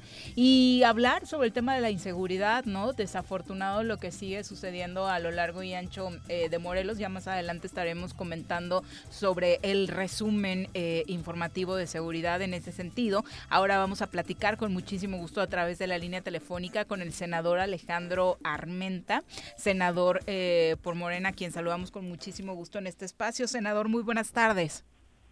Hola Viridiana, gracias a Jorge, a Juan José, a todos los que hacen posible eh, Tesoro choro, ¿verdad? El choro matutino. Ah, Con choro matutino. Aquí las ocurrencias de ponerlo en euskera, el idioma vasco de el señor Arrece, pero bueno. No, no, no, está bien, se vale. Senador, eh, en primer lugar, obviamente en Morelos nos impactó mucho conocer este fin de semana el deceso de, de su compañero y senador por Morelos, eh, Radamés Salazar. Eh, ¿Cuál es la situación que se está viviendo respecto a los contagios de COVID en el Senado y cómo es que están trabajando para contenerlos? Qué bueno que comentas eso porque quiero expresar mis condolencias a la familia, a nombre de todo el grupo parlamentario de Morena, del senador Ricardo Monreal, coordinador del grupo. Hace un momento en el Senado eh, se llevó a cabo un homenaje póstumo a nuestro hermano eh, senador con una, sin duda, participación muy activa en el, en el Senado de la, de la República. Y eh, bueno, pues es es el Senado una representación plural del país, por eso el riesgo que, que hay, el riesgo es, es natural porque nosotros estamos en contacto con ciudadanos por nuestro trabajo en todo el país. Entonces, somos como una muestra, como una encuesta, una pequeña encuesta del país, la representación del Senado, los 32 estados de la República, por eso es de alto riesgo el la tarea que se hace aquí. Pero bueno, lo hacemos como todos los ciudadanos y eh, estamos atentos para que el programa de vacunación se, se tenga, se atienda y desde luego, pues cuando nos toque a nosotros, como cualquier ciudadano, asumiremos la, el programa de vacunas que en este momento pues es para los adultos mayores. Así es que ese es el comentario, un saludo a la familia y a todos los ciudadanos, pues eh, la representación de del senador Radamés eh, como representante del Estado de Morelos, sin duda, es muy importante para todas y todos ustedes. Era una persona, digo, querida aquí, conocido y joven, porque con 47 años creo que, vamos, joven, ¿no? Para lo que el COVID normalmente decían que, que atacaba pues a, a gente ya más grande y tal, pero, pero está es, es terrible, ¿no? Que, que no deja de sorprendernos que, esta enfermedad. Que ya no hay edades para que el COVID nos chingue. Sí, no, claro, y además eh, por eso hemos señalado nosotros el tema de las enfermedades conexas al COVID, que son todas la, la, hipertensión, la obesidad, la diabetes mellitus. Sí, eh, yo creo que Radamés estaba excedido en kilos. Sí, seguramente hay algunos problemas colaterales que este, le afectaron. no, no, no es la menor, no. Digo, estaba eh, mi, mi, hermano Radamés, porque yo así le llamaba, estaba muy llenito. Sí. Y, y, era de buen diente hay que decirlo con mucho cariño, con el recuerdo que le tenemos a él. Por supuesto, y, y, y, el ejemplo, ¿no? Para tomar eh, buenas decisiones sí. en torno a nuestra salud. Senador, eh, yendo directamente al tema legislativo, ya está discutiéndose en la Cámara de Diputados esta ley de la industria eléctrica que cobra relevancia y que obviamente va a llegar sí o sí al Senado de la República, cobra relevancia tras lo sucedido eh, los últimos días en nuestro país en el tema energético. Sí, no podemos, mm. no podemos seguir dependiendo del gas natural. Qué bueno que afortunadamente la Comisión Federal de Electricidad, yo escuché al señor director uh -huh. Manuel Bartlett informar esta semana y al presidente cómo han atendido la contingencia. Uh -huh. es, es, inaudito cómo eh, no solo en el gas natural, sino en todos los energéticos buscaron que el país fuera dependiente. Eh, lo mismo que pasó con el gas natural pasa con el con el petróleo. Ser el décimo productor de petróleo, fuimos el cuarto productor de petróleo uh -huh. en el mundo y hoy somos el primer país importador de gasolina pero en no, el continente. Pero no se ha terminado el petróleo, es, ese es la, la, lo grave del caso, cabrón. No, lo, lo bueno, lo bueno es que México se está preparando para que dejemos de importar gasolina y para que la producción de energía eléctrica no solamente dependa del gas natural que se importa de Estados Unidos, que tengamos opciones de generación de energía en nuestro país. Y eso es lo que están haciendo. O sea, Comisión Federal de Electricidad ahora está eh, implementando eh, todas las modificaciones que corresponden para generar la energía y no depender de lo que pudiera ser el suministro. Fíjense, suministro de gasolina en Estados Unidos, suministro de gas en Estados Unidos. Y somos una potencia petrolera, somos una potencia minera, tenemos el litio y, y, tampoco eh, lo estamos aprovechando. Es el desastre de cómo se tenía eh, los suministros de energía en el país. Ningún país en el mundo que se que, quiera ser potencia, las cinco principales potencias del mundo tienen el control de sus energéticos. Tenemos que ir por allá, esa debe ser la ruta, por eso esta iniciativa busca que antes de comprarle a Iberdrola España eh, los procesos de consumo de energía los podamos producir, si no al rato hasta España vamos a tener que estarle eh, pidiendo, rogando que nos que nos dé energía eléctrica. Al rey de España, cabrón. No, ese anda en fuga, ¿no? Incaditos, sí. Senador Alejandro, este, entonces este discurso, porque vemos a, muchos integrantes de la oposición diciendo que, que, México está renunciando a las energías limpias, es que es un tema de soberanía, ¿no? Y de seguridad nacional el que teniendo los energéticos en nuestro país tengamos nosotros que, obligarnos a cumplir contratos que eran además del todo leoninos, con los, con los proveedores de ya sea de insumos o de energía que, que se apoderaron de una buena parte de la generación de la energía eléctrica del país. Claro, y le debería de dar vergüenza, de verdad, lo digo en choro matutino, le debería dar vergüenza a la oposición señalar que Felipe Calderón fue consejero de Iberdrola, o que Georgina Kilsen que era secretaria de Energía de Felipe Calderón, es accionista de Iberdrola, o que Córdoba Montoya, jefe de la oficina del presidente Salinas, estuvo en proveedora de energías, o Jesús Reyes Heroles, exsecretario de Energía de Cedillo, trabajó con Ergi y Mitsu México, o Carlos Ruiz Sacristán, director general de Innova, o Luis Telles, asesor de Roberts y compañía, exsecretario de Energía, o eh, eh, Alfredo Elías Ayub, director general de Comisión Federal de Ernesto Cedillo, Felipe Calderón y Vicente Fox, asesor de Iván Gris, todas estas ocho empresas que te acabo de comentar, este, que tienen que ver con la generación de energía. O sea, quiere decir que utilizaban información estratégica para, para poner de rodillas al país. Un país como el nuestro debe de ser soberano en la producción de energía. Teniendo, fíjense, otro dato grave. Ajá. 31 concesiones de litio entregadas a empresas extranjeras. Canadienses, ingleses, chinos, alemanes, australianos. Ninguna mexicana. ¿Estás trabajando también en ese tema, pues, en la nacionalización? No, estoy trabajando en ese tema porque no podemos permitir, no podemos permitir que el litio eh, pertenezca a los chinos cuando es la puerta de entrada hacia las energías limpias. O sea, ¿con qué cara puede decir el PAN y el PRI que eh, estamos renunciando a la generación de energías limpias y sus gobiernos entregaron concesiones de explotación de litio a empresas extranjeras, el 100%. ¿Para qué sirve el litio? Perdón, senador. El litio lo encontramos, se ocupa en las televisiones, en los aparatos electrónicos, en las pantallas, en las tablets, todos los automóviles, eléctricos, eh, la energía eólica, la energía solar, la energía geotérmica, utiliza eh, eh, utiliza baterías de litio, es la puerta de entrada, es el nuevo oro blanco. Claro. El litio, así como se desarrolló la industria de la petroquímica básica y secundaria, se tiene que desarrollar y existe el concepto de litioquímica. Para transformarlo, ¿no? Así es, transformarlo. Se lo están llevando con estas concesiones a un peso en arcilla. Y nos lo mandan a mil.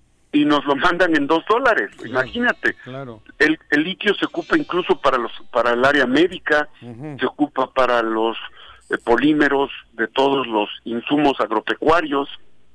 El litio el litio es tan importante como lo ha sido el petróleo en los últimos 100 años, el litio será tan importante en el presente y en los próximos 100, 200 años. En el, todos los desarrollos tecnológicos se utiliza para la industria aeroespacial, la industria aeronáutica, para todas las computadoras que están en los talleres y en la industria automotriz, en la industria textil y en todas las industrias utiliza el litio. Senador, en torno a este asunto de la reforma eléctrica y energética, eh, hablan de la posibilidad de que esta reforma permita que subir los costos de la energía eléctrica, que la luz sea más cara en el país.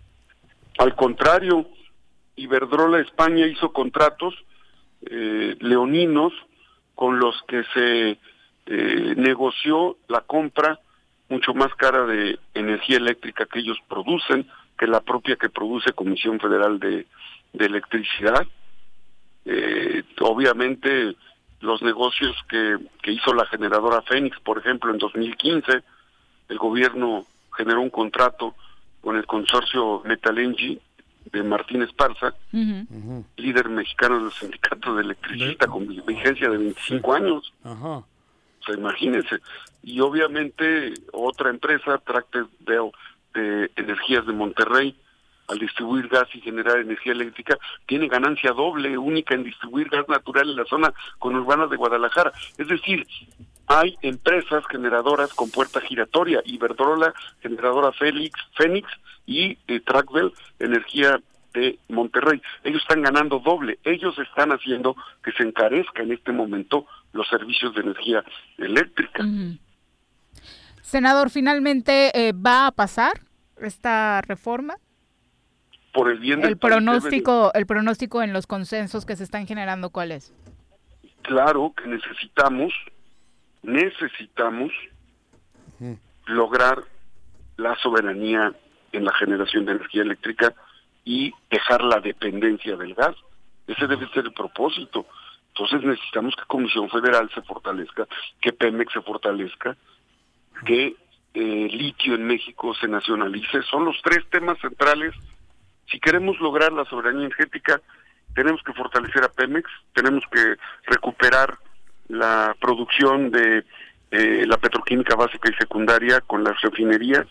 No solo se produce gasolina ahí, producimos energía eléctrica a través de eh, energías limpias y energía fósil. Y claro que tenemos que consolidar la nacionalización del litio para la transición a las energías limpias. ¿Dónde tenemos el litio? ¿Ubicado? ¿De, dónde los traen? ¿En qué zonas del país? Principalmente Sonora, Zacatecas, ah, norte. Baja California, Chihuahua, ¿no? También. Chihuahua, Puebla. Ah, mira. Una pregunta, este, ¿es cierto esta eh, información que se dio a conocer a mediados del año pasado en el sentido de que México con esta reserva que se identificó entre los estados de Sonora y Chihuahua de litio pasaría a ser la mayor reserva del mundo de litio, dejando atrás a la de Bolivia? Sin duda, 250 millones de toneladas de litio hay en nuestro país. pues ese tamaño de los intereses de la oposición, ¿no? Equivale a 55 billones de pesos a valor actual. Billones. 4.5 billones, billones. El presupuesto de la federación de 10 años, ¿no? 4.5 veces el valor de la deuda externa de nuestro país, de 11 billones de pesos. Mm. Que no queremos que mm. queden en manos de los extranjeros. Por eso la importancia de lograr la soberanía energética con el fortalecimiento de la energía eléctrica, con esta reforma, con el fortalecimiento, la construcción de la refinería de Dos Bocas es fundamental. En la India se está construyendo la refinería más grande del mundo y en en, este, en Estados Unidos se está construyendo la refinería número 150. Japón tiene más de 20 refinerías y, eh, y no tiene una gota de petróleo. Y hablar en, en, Rusia, Rusia tiene un Rusia tiene el, el 25% del gas natural. Claro. Rusia tiene el 25% de las reservas de gas natural en el país y no permite que empresas extranjeras claro. Introduzcan gas. aprovechen la explotación del gas natural. Solo en México los recursos naturales fueron concesionados por eh, los gobiernos anteriores. ¿Sabían ustedes que el agua de nuestro país ya, ya no le pertenece a los mexicanos. Ni el agua. Se entregaron siete mil concesiones, siete mil concesiones de agua. Que fueron las concesiones que se entregaron al cuarto para las 12 antes de la salida de Peña Nieto, ¿no? ¿no? Y no, fue de Peña Nieto en seis, seis meses antes. A empresas refresqueras, Hijos. Las refresqueras, sobre todo. A empresas de cosméticos. Ellos son los que tienen el aprovechamiento del agua, no los mexicanos. Terrible, por supuesto, tener este este panorama. ¿Cómo, y... ¿Cómo podemos ser humanos y tan mezquinos? Luego decimos amar a México y, y realmente, vamos, eso es, es, es, falso, ¿no? Porque... Es grave, por eso estamos poniendo sí, orden. Ajá. Por eso estamos poniendo orden, por eso estamos modificando las leyes, por eso impedimos ya que los bancos eh, se les condonen impuestos. Había una un privilegio brutal a las empresas extranjeras, generaban, obviamente esto que les estoy diciendo está totalmente acreditado, eh, compartirles, por ejemplo, eh, el hecho de que los bancos en nuestro país, los bancos en nuestro país, no pagaban impuestos. Tú y yo y todos los que nos escuchan pagan impuestos, pagamos impuestos, los bancos no. Hay un banco azulito que debía 14 mil millones de pesos este año, Ajá. el año pasado. Uh -huh. Lo pagó, bueno, después de una serie de negociaciones, pero no querían pagar porque iban a los pinos, se ponían de acuerdo con el presidente de la República, el presidente de la República emitía un decreto y pagaba, pagaba los, no pagaban impuestos, se los condonaban. Acción Nacional ha lanzado un hashtag para protestar contra la aprobación de esta reforma eh, que lleva por nombre Ley Apagón.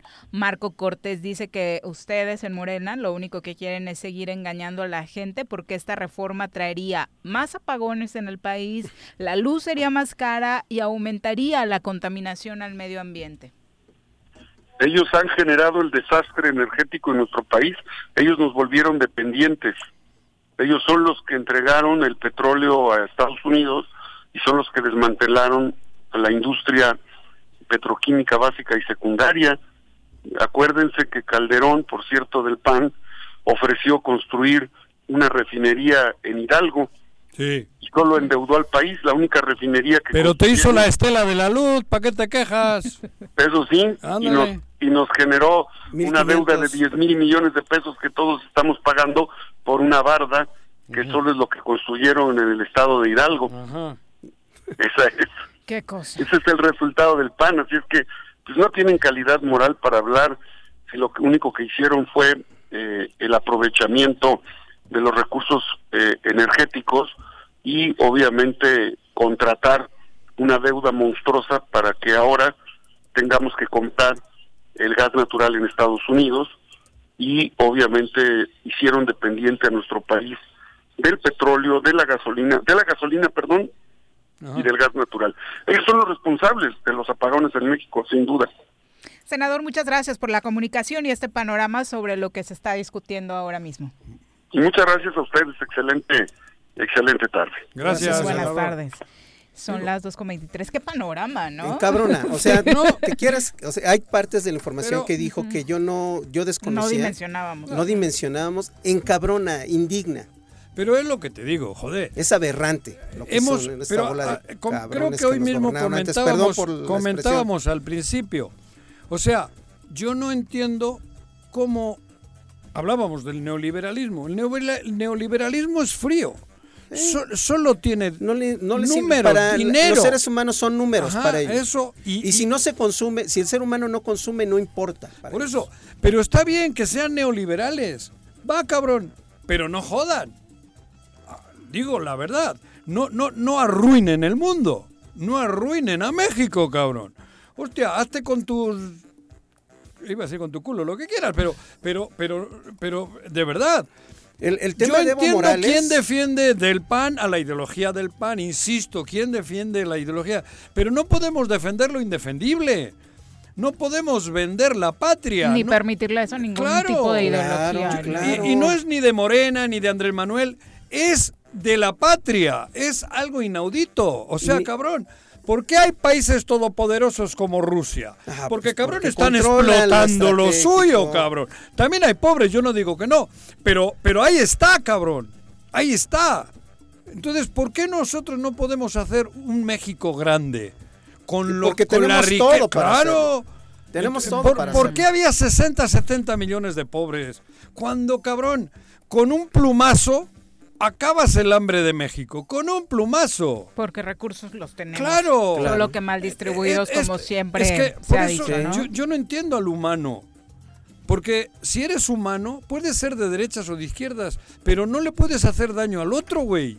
Y los mexicanos somos humanos. Bueno, me incluyo. 2,25. Regresamos. Es increíble, cabrón. En casa. Quédate en casa. Quédate en casa. Quédate en casa. Quédate, quédate, quédate. Y escucha. En Morelos las y los diputados están cumpliéndole a la ciudadanía. Aplicamos políticas de austeridad y racionalidad del gasto y ya logramos saldar la deuda de 82 millones de pesos que nos heredó la legislatura anterior. Con acciones responsables, Morelos avanza. 54 legislatura. Congreso del Estado de Morelos. ¿Quieres interactuar con nosotros? Búscanos en nuestras redes sociales como El Choro Matutino. Agréganos en WhatsApp al 777-443-4208. ¿Y por qué no? Sintonízanos desde la página web www.elchoromatutino.com. También puedes llamarnos a cabina al 311-6050. De lunes a viernes, de 1 a 3 de la tarde por Radio Desafío. Somos la mejor revista informativa del país. Somos... Si quieres consentir a tu mascota, el mejor lugar para hacerlo es Clínica Veterinaria Mundo Mascota. Contamos con consultas, medicamentos, accesorios, alimento y servicio de pensión. Además, tenemos servicio a domicilio. Ubícanos en Avenida 10 de Abril, número 1210, Colonia Granjas, o llámanos al teléfono 169-2128. Clínica Veterinaria Mundo Mascota.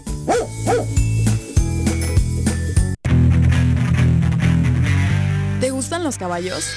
¿Tienes uno? ¿Sabes montar? ¿No? ¿Quieres aprender? Conoce los beneficios de hacerlo en Rancho de la Media Luna en Huitzilac. Contáctanos al 777-155-1062.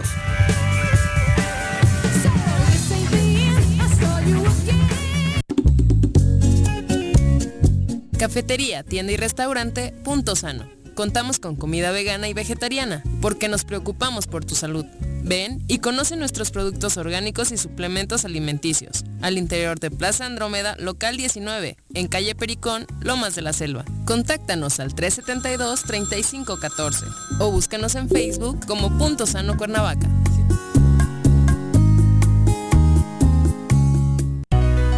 En Morelos las y los diputados trabajan por leyes con justicia social y de beneficio para todos. A partir de este año, las actas de nacimiento no pierden vigencia, así que ya no tendrás que gastar más para realizar tus trámites. Con acciones como esta, Morelos avanza. 54 legislatura. Congreso del Estado de Morelos. Me amarran como puerco. Mire. ¿Quién te manda a salir en plena contingencia? Quédate en casa y escucha.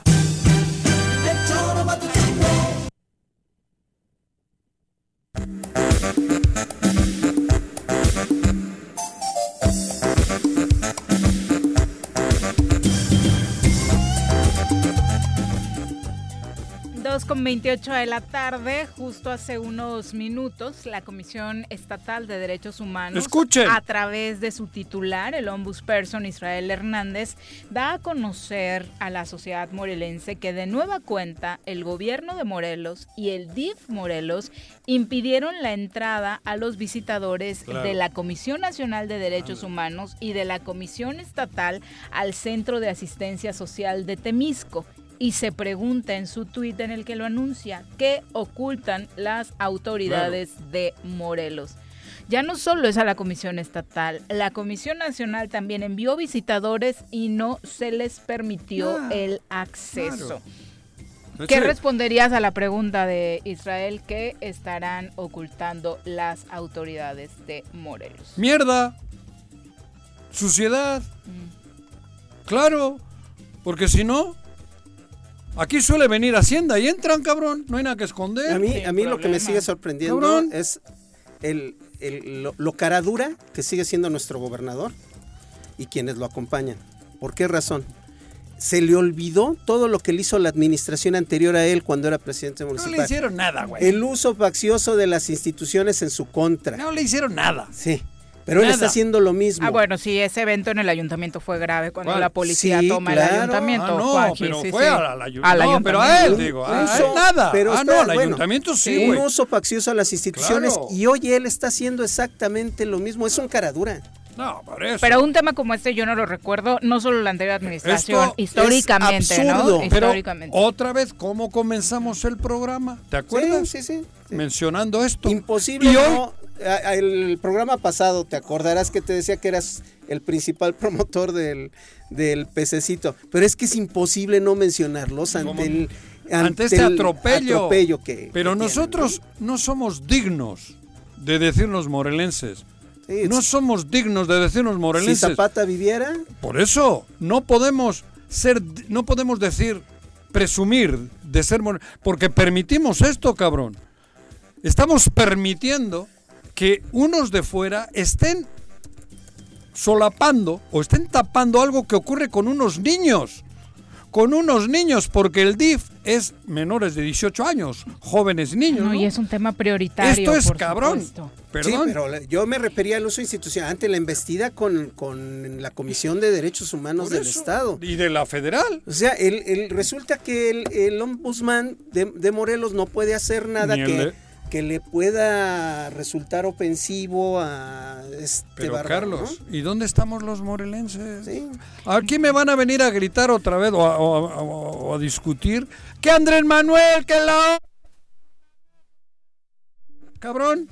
Nosotros tenemos la culpa de que en Morelos ocurran estas atrocidades. 2 con 32. Ya que nadie me diga lo contrario. Ya hace calorcito, ¿no? Que nos cuente Nuri cómo va a estar ah, esta semana con el clima. va a seguir ¿eh? El reporte de clima semanal con Nuri Pavón. Querida Nuri, ¿cómo te va? Muy buenas tardes. Hola Viridiana, muy buenas tardes, un gusto saludarte nuevamente. También un saludo a Juan José y por supuesto a Carlos. Hola. Oye, cuéntanos cómo va ya la temperatura. Hemos estado sintiendo un poquito ya el calorcito. Ando más caliente. Así es. Así es como mencionan. Ahorita estamos teniendo lo que es un sistema anticiclónico. Esto en que se traduce está dominando prácticamente desde lo que es el centro sur, sureste, y esto ocasiona elevación de lo que serían las temperaturas, un aumento. Esta, este sistema prácticamente va a estar dominando en los siguientes días. Vamos a estar alcanzando en lo que es la zona metropolitana de Cuernavaca 29 a 30 grados. Ya la mínima también ya subió. Estamos amaneciendo entre 12 13 grados centígrados. En lo que son los altos de Morelos, esto en Tres Marías, máximas ya de 23, hoy una mínima que se mm. estuvo presentando y que se va a estar presentando de 4 a 5 grados. En el oriente para Cuautla, temperaturas de 30 grados, amaneciendo en esta zona a 14 grados. Y en el sur ya estamos teniendo registro de 38, 39 en Jicatlacotla, uh, en Tlaquiltenango. En lo que sería la zona de Jojutla, temperaturas de 36 grados, ya uh. están amaneciendo en estas en esta zona aproximadamente a 13, 14 grados.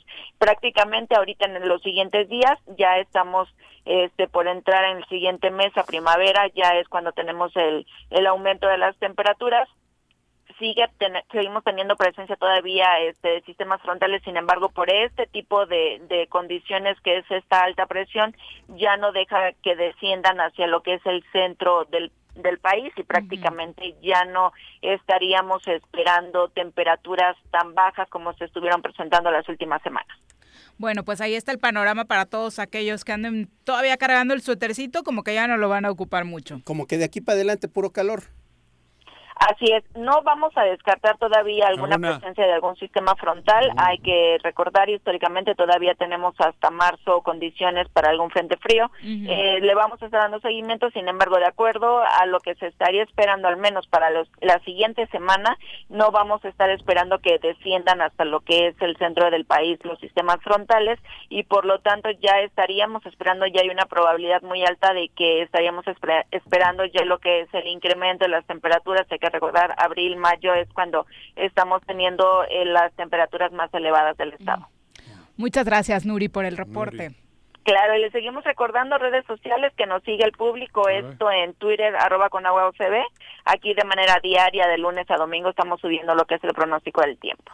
Muchas gracias. Buenas, tardes, saludos. Ah, y ahora, ahora empiezan realmente los problemas con el agua, ¿eh? Sí, es la, época de estiaje. y también el tema de los incendios forestales. Ah, por favor, señores campesinos, si todavía utilizan la técnica de la quema, rosa tumba, que ya deben de cambiarla por la conservación de suelos, hagan bien sus cercos cortafuegos, por favor porque ahí es donde empiezan. El 90% de los incendios forestales se inician con ese tipo de acciones. Exactamente. Bueno, son las 2.35, todavía tenemos por ahí algunos mensajitos. Carlos Magaña dice, en México tenemos la capacidad de ser autosuficientes sin depender de empresas externas. Somos un gran país, pero somos una economía emergente, entonces eh, hay que equilibrar todos esos temas, ¿no? Por supuesto, lo decía el senador, tenemos, y lo sabemos, tenemos con qué ser autosuficientes en todos los sentidos. Es tan sencillo que yo no entiendo cómo todavía algunos pueden defender lo indefendible.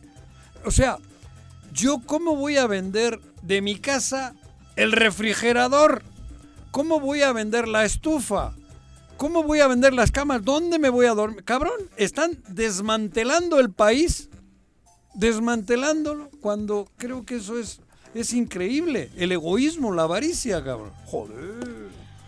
Quisiera yo tener tener la posibilidad bueno estaban desmantelándole precisamente su, su resistencia y su encabronamiento que, que prácticamente todos los días este, están al borde del, colapso nervioso, es porque este gobierno está revirtiendo todas esas cosas que hicieron. Luis Meneses dice, ya no debemos depender de terceros. Si en, sí, en México tenemos grandes yacimientos de energéticos y debemos aprovecharlos. Eh, José Luis Luna Mendoza dice, me parece que es todo un entramado que se debe erradicar por el bien del país. Pues nada más esto, ¿no? De la relación de algunos políticos que estuvieron en lugares estratégicos y que pertenecían a los consejos de estos grandes monopolios, ¿no? A nivel internacional. Eh, vamos a saludar ahora, hablando, le decíamos, del tema de inseguridad en Morelos y demás, a Rafa Rueda Moncalián, eh, de la Red Nacional de Consejos Ciudadanos de Seguridad, a quien recibimos con muchísimo gusto en este espacio. Rafa, ¿cómo te va? Muy buenas tardes.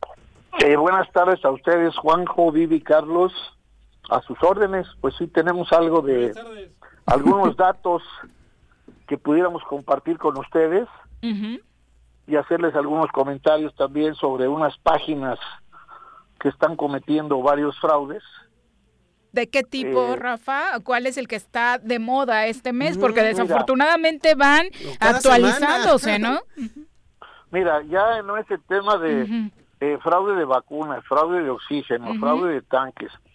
Ahorita se están anunciando en una página en donde supuestamente te ponen el logotipo de Nissan mexicana se anuncian como si fuera la planta y ponen en su en, su este anuncio 10 vehículos. Vamos a decir una Frontier yo hablé para preguntar 2014 que vale arriba de 150 160 mil pesos te la ofrecen en 90 mil pesos. Ofertón bueno te dicen estas personas que ese vehículo es fue demo el demo son los vehículos de demostración. En los que se hacen la prueba de manejo. Nuevos. claro. Es correcto. Ahorita en 21, bueno, te van a hacer un demo con un 21 o con un 20. Bueno, no. Supuestamente estos son 14. Fueron demos. Se los prestó la planta a las agencias. Las agencias los usaron, se los devolvieron, ellos los guardan y ahora los van a vender. Imagínate si una agencia la planta te va a prestar un carro desde 2014, te lo devuelven ahorita y te lo vas a vender seis años después. Sí, totalmente de locos. Lo clásico es, bueno, donde lo vemos, ¿no? Por la pandemia no puedes verlo, pero te mandan un WhatsApp y una, una este, cuenta donde vas a depositar la mitad y cuando recibas la unidad en la agencia que tú quieras, ya facturada a tu nombre, pagas la otra mitad. Te ponen un teléfono de México y un teléfono de Morelos. Yo hablé a los dos. El mismo verbo, este... El mismo choro. El mismo choro y no matutino. oye, es... es... último sí le dije, oye, pues. Oye, esto está en Facebook, ¿cómo es que lo están publicitando? En mira, busco ahorita el anuncio que tenía yo. Creo que tengo un WhatsApp de ustedes y te lo mando. Ah, perfecto, para compartirlo con el público y evitar que caigan en este tipo de fraudes. Bueno, hay otro que ponen, si perdiste tu factura de tu auto, de tu motocicleta o un motor, nosotros te refacturamos. De la misma forma, están vendiendo facturas apócrifas. Me ya me llegaron cuatro. Y la gente la están, este, le están dorando la píldora con que pueden refacturar. Cuando tú para refacturar un vehículo tienes que tener la factura original para tú poder refacturar. Y la gente sigue cayendo en el garlito. Esas páginas funcionan un rato, un mes, dos meses, incautos, desaparecen y otra vez. Pues hay que estar muy atentos porque con la necesidad están aumentando los vivales. Mira, el robo de autos ha aumentado. Ahorita, por ejemplo, en un comparativo de lo que es enero, subió una mínima parte, pero en, este bajó un punto, pero lo que subió es el robo con violencia en vehículos. Qué terror. Y lo que se fue más alto fue el robo de motocicletas y estos aumentó un 60% el robo con violencia. Todas estas unidades que se están robando, lamentablemente, inclusive las están clonando. De un vehículo pueden hacer dos con una misma factura. Y esto se está vendiendo, sobre todo hemos detectado la zona oriente, aumenta robo, aumenta clonación y venta de vehículo doblado. Obviamente en el tema de robo, Cuernavaca eh, sigue siendo el municipio donde más se comete este delito, el robo de vehículo o motocicleta. Mira, eh, lo que pasa es que a nivel población... Sí, la densidad. La densidad te marca cuál va el uno o el 2.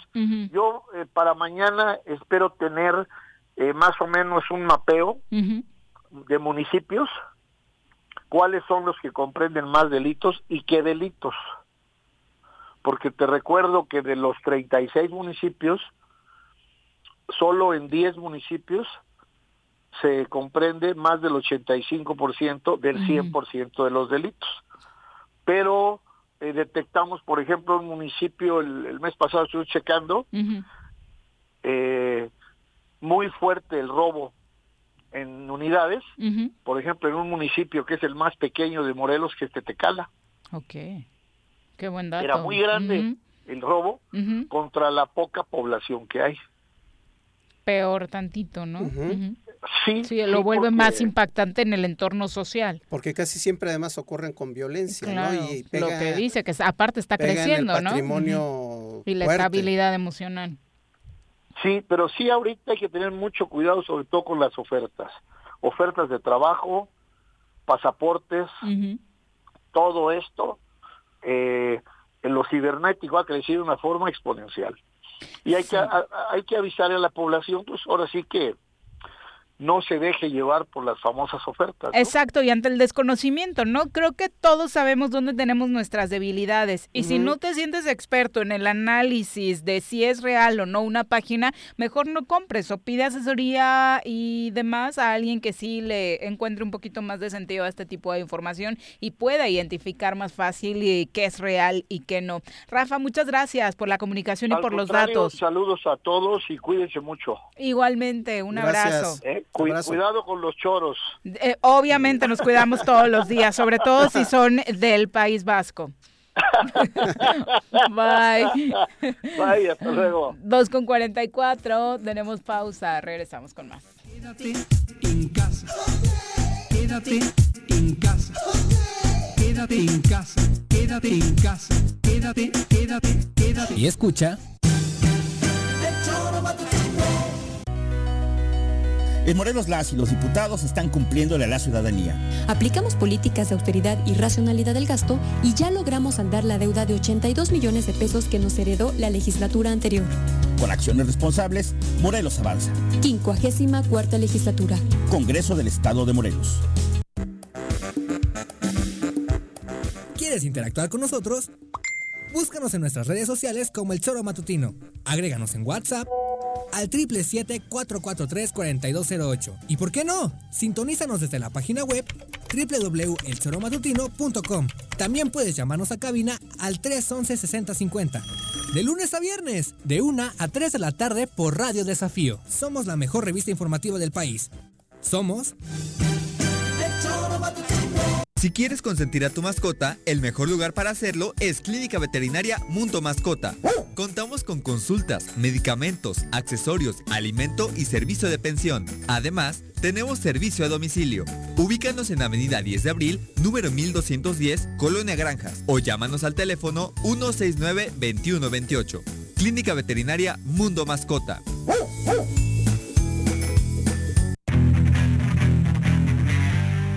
Los caballos? ¿Tienes uno? ¿Sabes montar? ¿No? ¿Quieres aprender? Conoce los beneficios de hacerlo en Rancho de la Media Luna en Huitzilac. Contáctanos al 777-155-1062.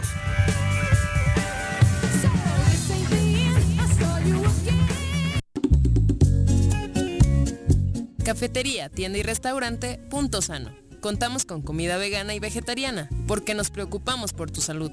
Ven y conoce nuestros productos orgánicos y suplementos alimenticios, al interior de Plaza Andrómeda, local 19, en calle Pericón, Lomas de la Selva. Contáctanos al 372-3514 o búscanos en Facebook como Punto Sano Cuernavaca.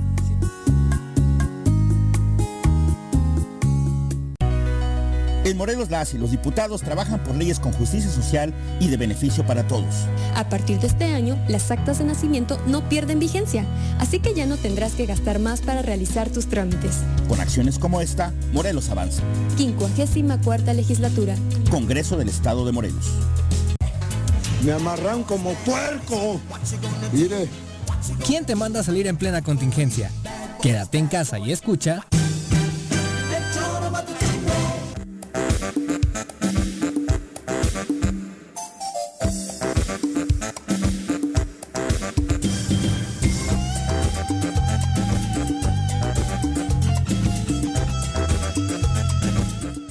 2 con 47 de la tarde. Gracias por continuar con nosotros en este seguimiento que le estamos dando a lo que sucede con la visita de la Comisión Nacional de Derechos Humanos y la Comisión Estatal de Derechos Humanos a, las instalaciones del eh, Centro de Asistencia Social en Temisco. Eh, continúa señalando el ombudsperson morelense Israel Hernández que la integridad y la vida de las y los adolescentes bajo la custodia del DIF Morelos es la, la prioridad de ambas organizaciones y que la preocupación radica en que continúan incomunicados porque no los dejan cumplir con la labor que ambas comisiones tienen como defensoras de los derechos humanos. Qué terrible, ¿no? Pues que no sepamos en este momento en qué condiciones se encuentran estos menores que ya en un momento pues hubo pruebas de que sufrieron vejaciones, ¿no? Eh, son las 2.48, le estaremos dando seguimiento a este asunto. Vamos ahora. Y todo el respaldo al ombudsman. Por supuesto. Resulta que no nada más tiene que estar interviniendo ante las violaciones de otras instancias, sino de la principal, la responsable en el territorio morelense. Por la integridad de los menores. Es un absurdo. Exacto. Vamos a comentario político. Llega con nosotros Jordi Meseguer. Jordi Meseguer. Querido Jordi, ¿cómo te va? Muy buenas tardes. Liri, Carlos, Juanjo, qué gusto saludarlos en este martes y además con la noticia tan trascendente a nivel nacional de lo que están comentando ahorita del centro eh, en Temisco. Ojalá, ojalá los resultados de esta visita y de hacerlo de relevancia nacional, de escalar este tema a la relevancia nacional, sea para el bien de las y los adolescentes que están ahí este, en bueno, en custodia del Estado de Morelos, ¿no? Claro, que bajo esa custodia pensaríamos que se encuentran protegidos y resulta que no estamos seguros de que eso esté sucediendo, ¿no? Uno, uno piensa que justo el Estado es el encargado de, velar por la seguridad y la custodia de estos adolescentes que, que por alguna situación tienen que estar ahí, ¿no? Y entonces ojalá que, que así sea. Finalmente, esa es la obligación del Estado, justamente el manto protector frente a un, a un caso que no desearíamos que sucediera, ¿no? Exactamente, Jordi, le estaremos dando seguimiento por acá y tú cuéntanos, ¿qué tema nos tienes hoy? Yo estoy muy contento, la verdad es que ha sido una, una mañana muy de muchas risas y, no, no por el tema, pero sí por, por cómo se ha contradicho la, la oposición y cómo lo que ayer era un festín entre los medios de comunicación y los columnistas, hoy parece que fuera un funeral con todo respeto. El día, el día domingo, la Auditoría Superior de la Federación eh, publica un comunicado donde dice que la cancelación de Texcoco, del aeropuerto, del que iba a ser el nuevo aeropuerto internacional de la Ciudad de México, iba a costar más de 300 millones de pesos, sin explicar mayor detalle y sin, y sin ahondar en su metodología, lanza esta, e, este, esta bomba mediática que obviamente todo el mundo recupera y el lunes todas las plumas y todos los intelectuales de, la, de nuestra sociedad opinaron sobre ello, obviamente regodeándose de lo que habían, según ellos, sido un gran error para la Administración Pública Federal de este año. Y el día de ayer por la noche la de la Federación misma se desdice y, se, y dice que por un error metodológico llegó a esa cifra y que en realidad, en efecto, no fueron esos esos 330 millones. Y yo quiero explicarlo porque me tocó vivirlo muy de 330 mil millones, perdona. 330 mil millones, exacto. 330 mil millones de pesos, nos faltaron tres ceros. Pero o sea, en, resumen, sí había otros datos. En resumen, hay otros datos, porque no son muy crudos. El aeropuerto, en su conjunto, hubiera costado más de 400 mil millones de pesos. Entonces, suena totalmente irrisorio que con un avance del menos del 20%, el costo de cancelar hubiera sido 300 millones no simplemente no van los números, ¿no? Depende ya del 25% de descuento, de, avance, perdón, pues solamente se erogaron el 25% de los recursos, ¿no? Y eso fue más o menos lo que costó. En la cancelación del aeropuerto en Texcoco costó 70 mil millones de pesos en números cerrados. ¿Esto cómo se explica? Una parte por lo que se había construido, este 20% del que yo digo, otra parte por los costos no recuperables que se le pagaron a las empresas, por materiales en tránsito, por costos indirectos que las empresas incurrieron. Recordemos que el presidente se comprometió a que no iba a hacer nada por encima de la ley y así se canceló Texcoco, nada por encima de la ley. El Consejo de Administración del, Grupo Aeroportuario de la Ciudad de México determinó que había una causa de interés público para cancelar los contratos anticipadamente y esa fue la razón por la que se cancelaron. Es falso que no había una causa de interés, se evaluó por parte de los consejeros del Consejo de Administración, del cual para entonces, por cierto, pertenecían cuatro consejeros ciudadanos. No solamente había consejeros del gobierno, había consejeros ciudadanos y cuatro de ellos también votaron por decir que el avance del aeropuerto, el esquema de financiamiento y el tiempo que ya había tardado la construcción hacían que no fuera un proyecto ya más viable para el país y por eso deciden cancelarlo. Eso sumado a la construcción de Santa Lucía que se estima entre 70 y 100 mil millones de pesos, nos da que una solución aeroportuaria para la Ciudad de México y para la zona metropolitana va a costar cerca de 170 mil millones de pesos. Y esto, insisto, considerando los costos no recuperables que se pagaron en Texcoco.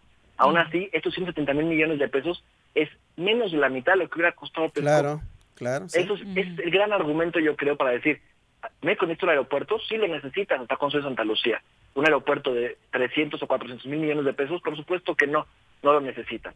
Ahora, la Superior de la Federación hoy está siendo obviamente cuestionada y obviamente está siendo evidenciada por este error metodológico que ellos mismos llamaron, de una auditoría que también cabe hacer mención que fue una auditoría de desempeño.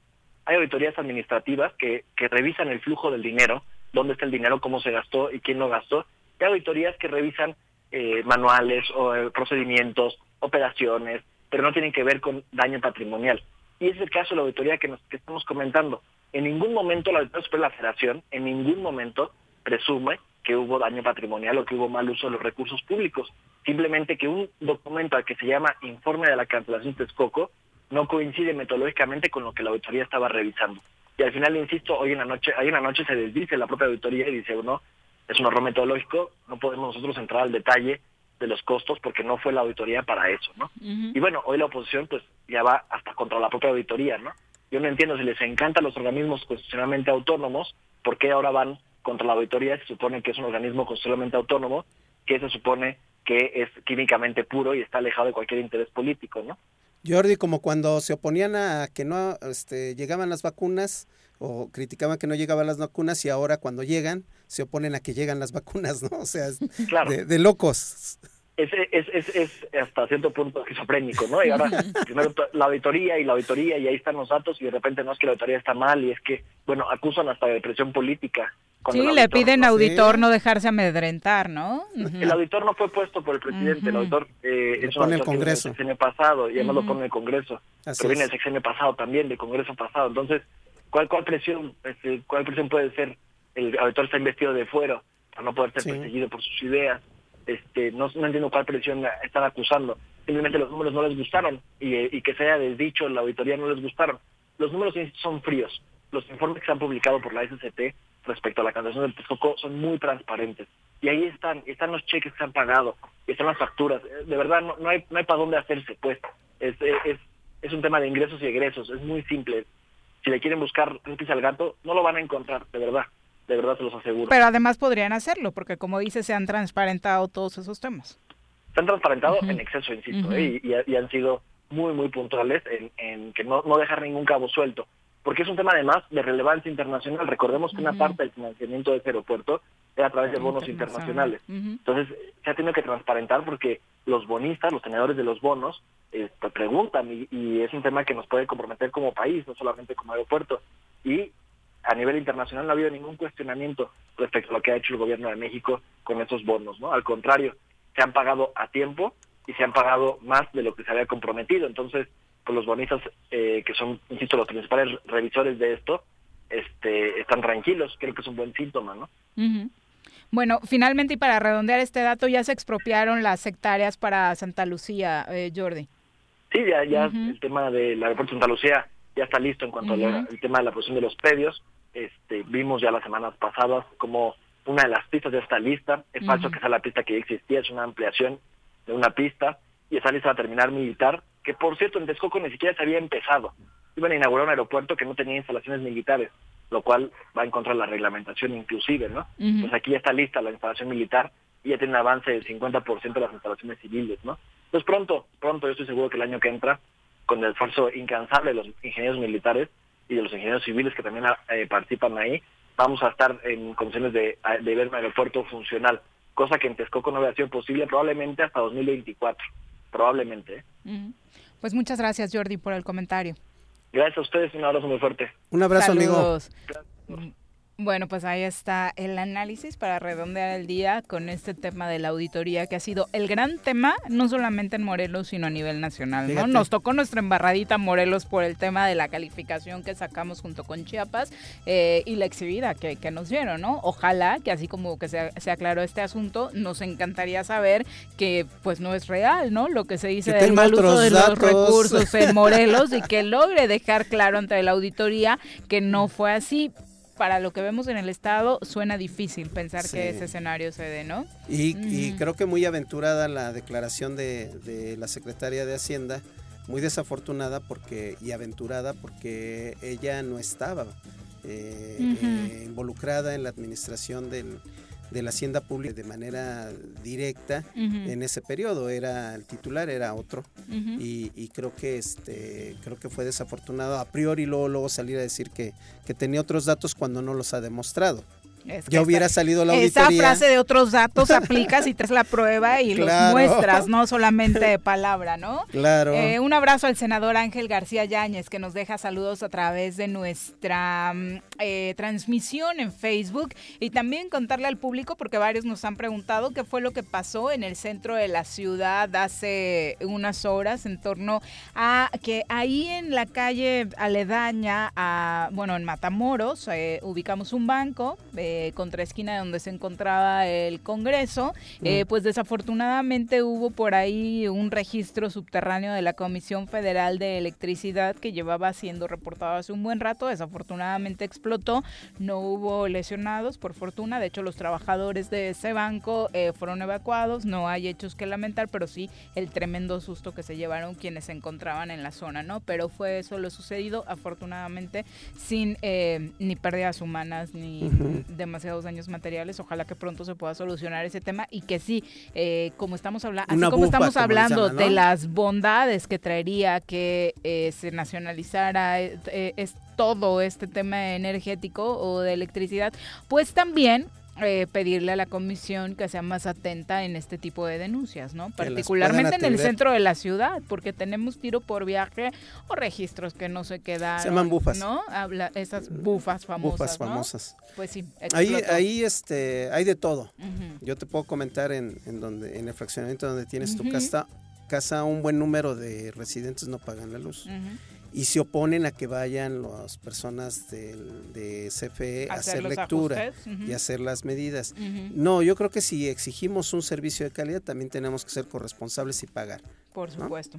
Bueno, ya nos vamos, son las 3 de la tarde, hoy también hay Champions League, eh, le contamos primero de los resultados, cómo quedaron eh, hace un ratito, el Dortmund le ganó 3 por 2 al Sevilla, eh, bueno, estos son los de la semana pasada, los de hoy Atlético de Madrid 0 por 0 contra Chelsea, Lazio está cayendo en su casa 3 por 0 contra la Lazio, estos son los partidos de hoy que están en este momento al medio tiempo, y también en los deportes, se dio conocer hace unos momentos que Tiger Woods, el famoso golfista, sufrió un accidente automovilístico en Los Ángeles. Fue hospitalizado, al parecer, eh, con las piernas severamente lastimadas y, bueno, se están esperando reportes más exactos acerca de su estado de salud. Al parecer, el mayor daño eh, tras este accidente automovilístico habría sido en sus piernas, ¿no? Terrible que se recuperen. Exacto. Eh, y no se sabe eh, la causa ¿no? del accidente, que también sería interesante conocerla. Carlos, muchas gracias por acompañarnos. Gracias a ti, Viri, gracias a Juanjo y a todo el auditorio por aguantarnos estas dos horas. Nos estamos viendo pronto, de nueva cuenta en cabina. Ya nos vamos, que tengan extraordinaria tarde. la revista informativa más importante del centro del país, el Choro Matutino. Por lo pronto, el Choro Matutino.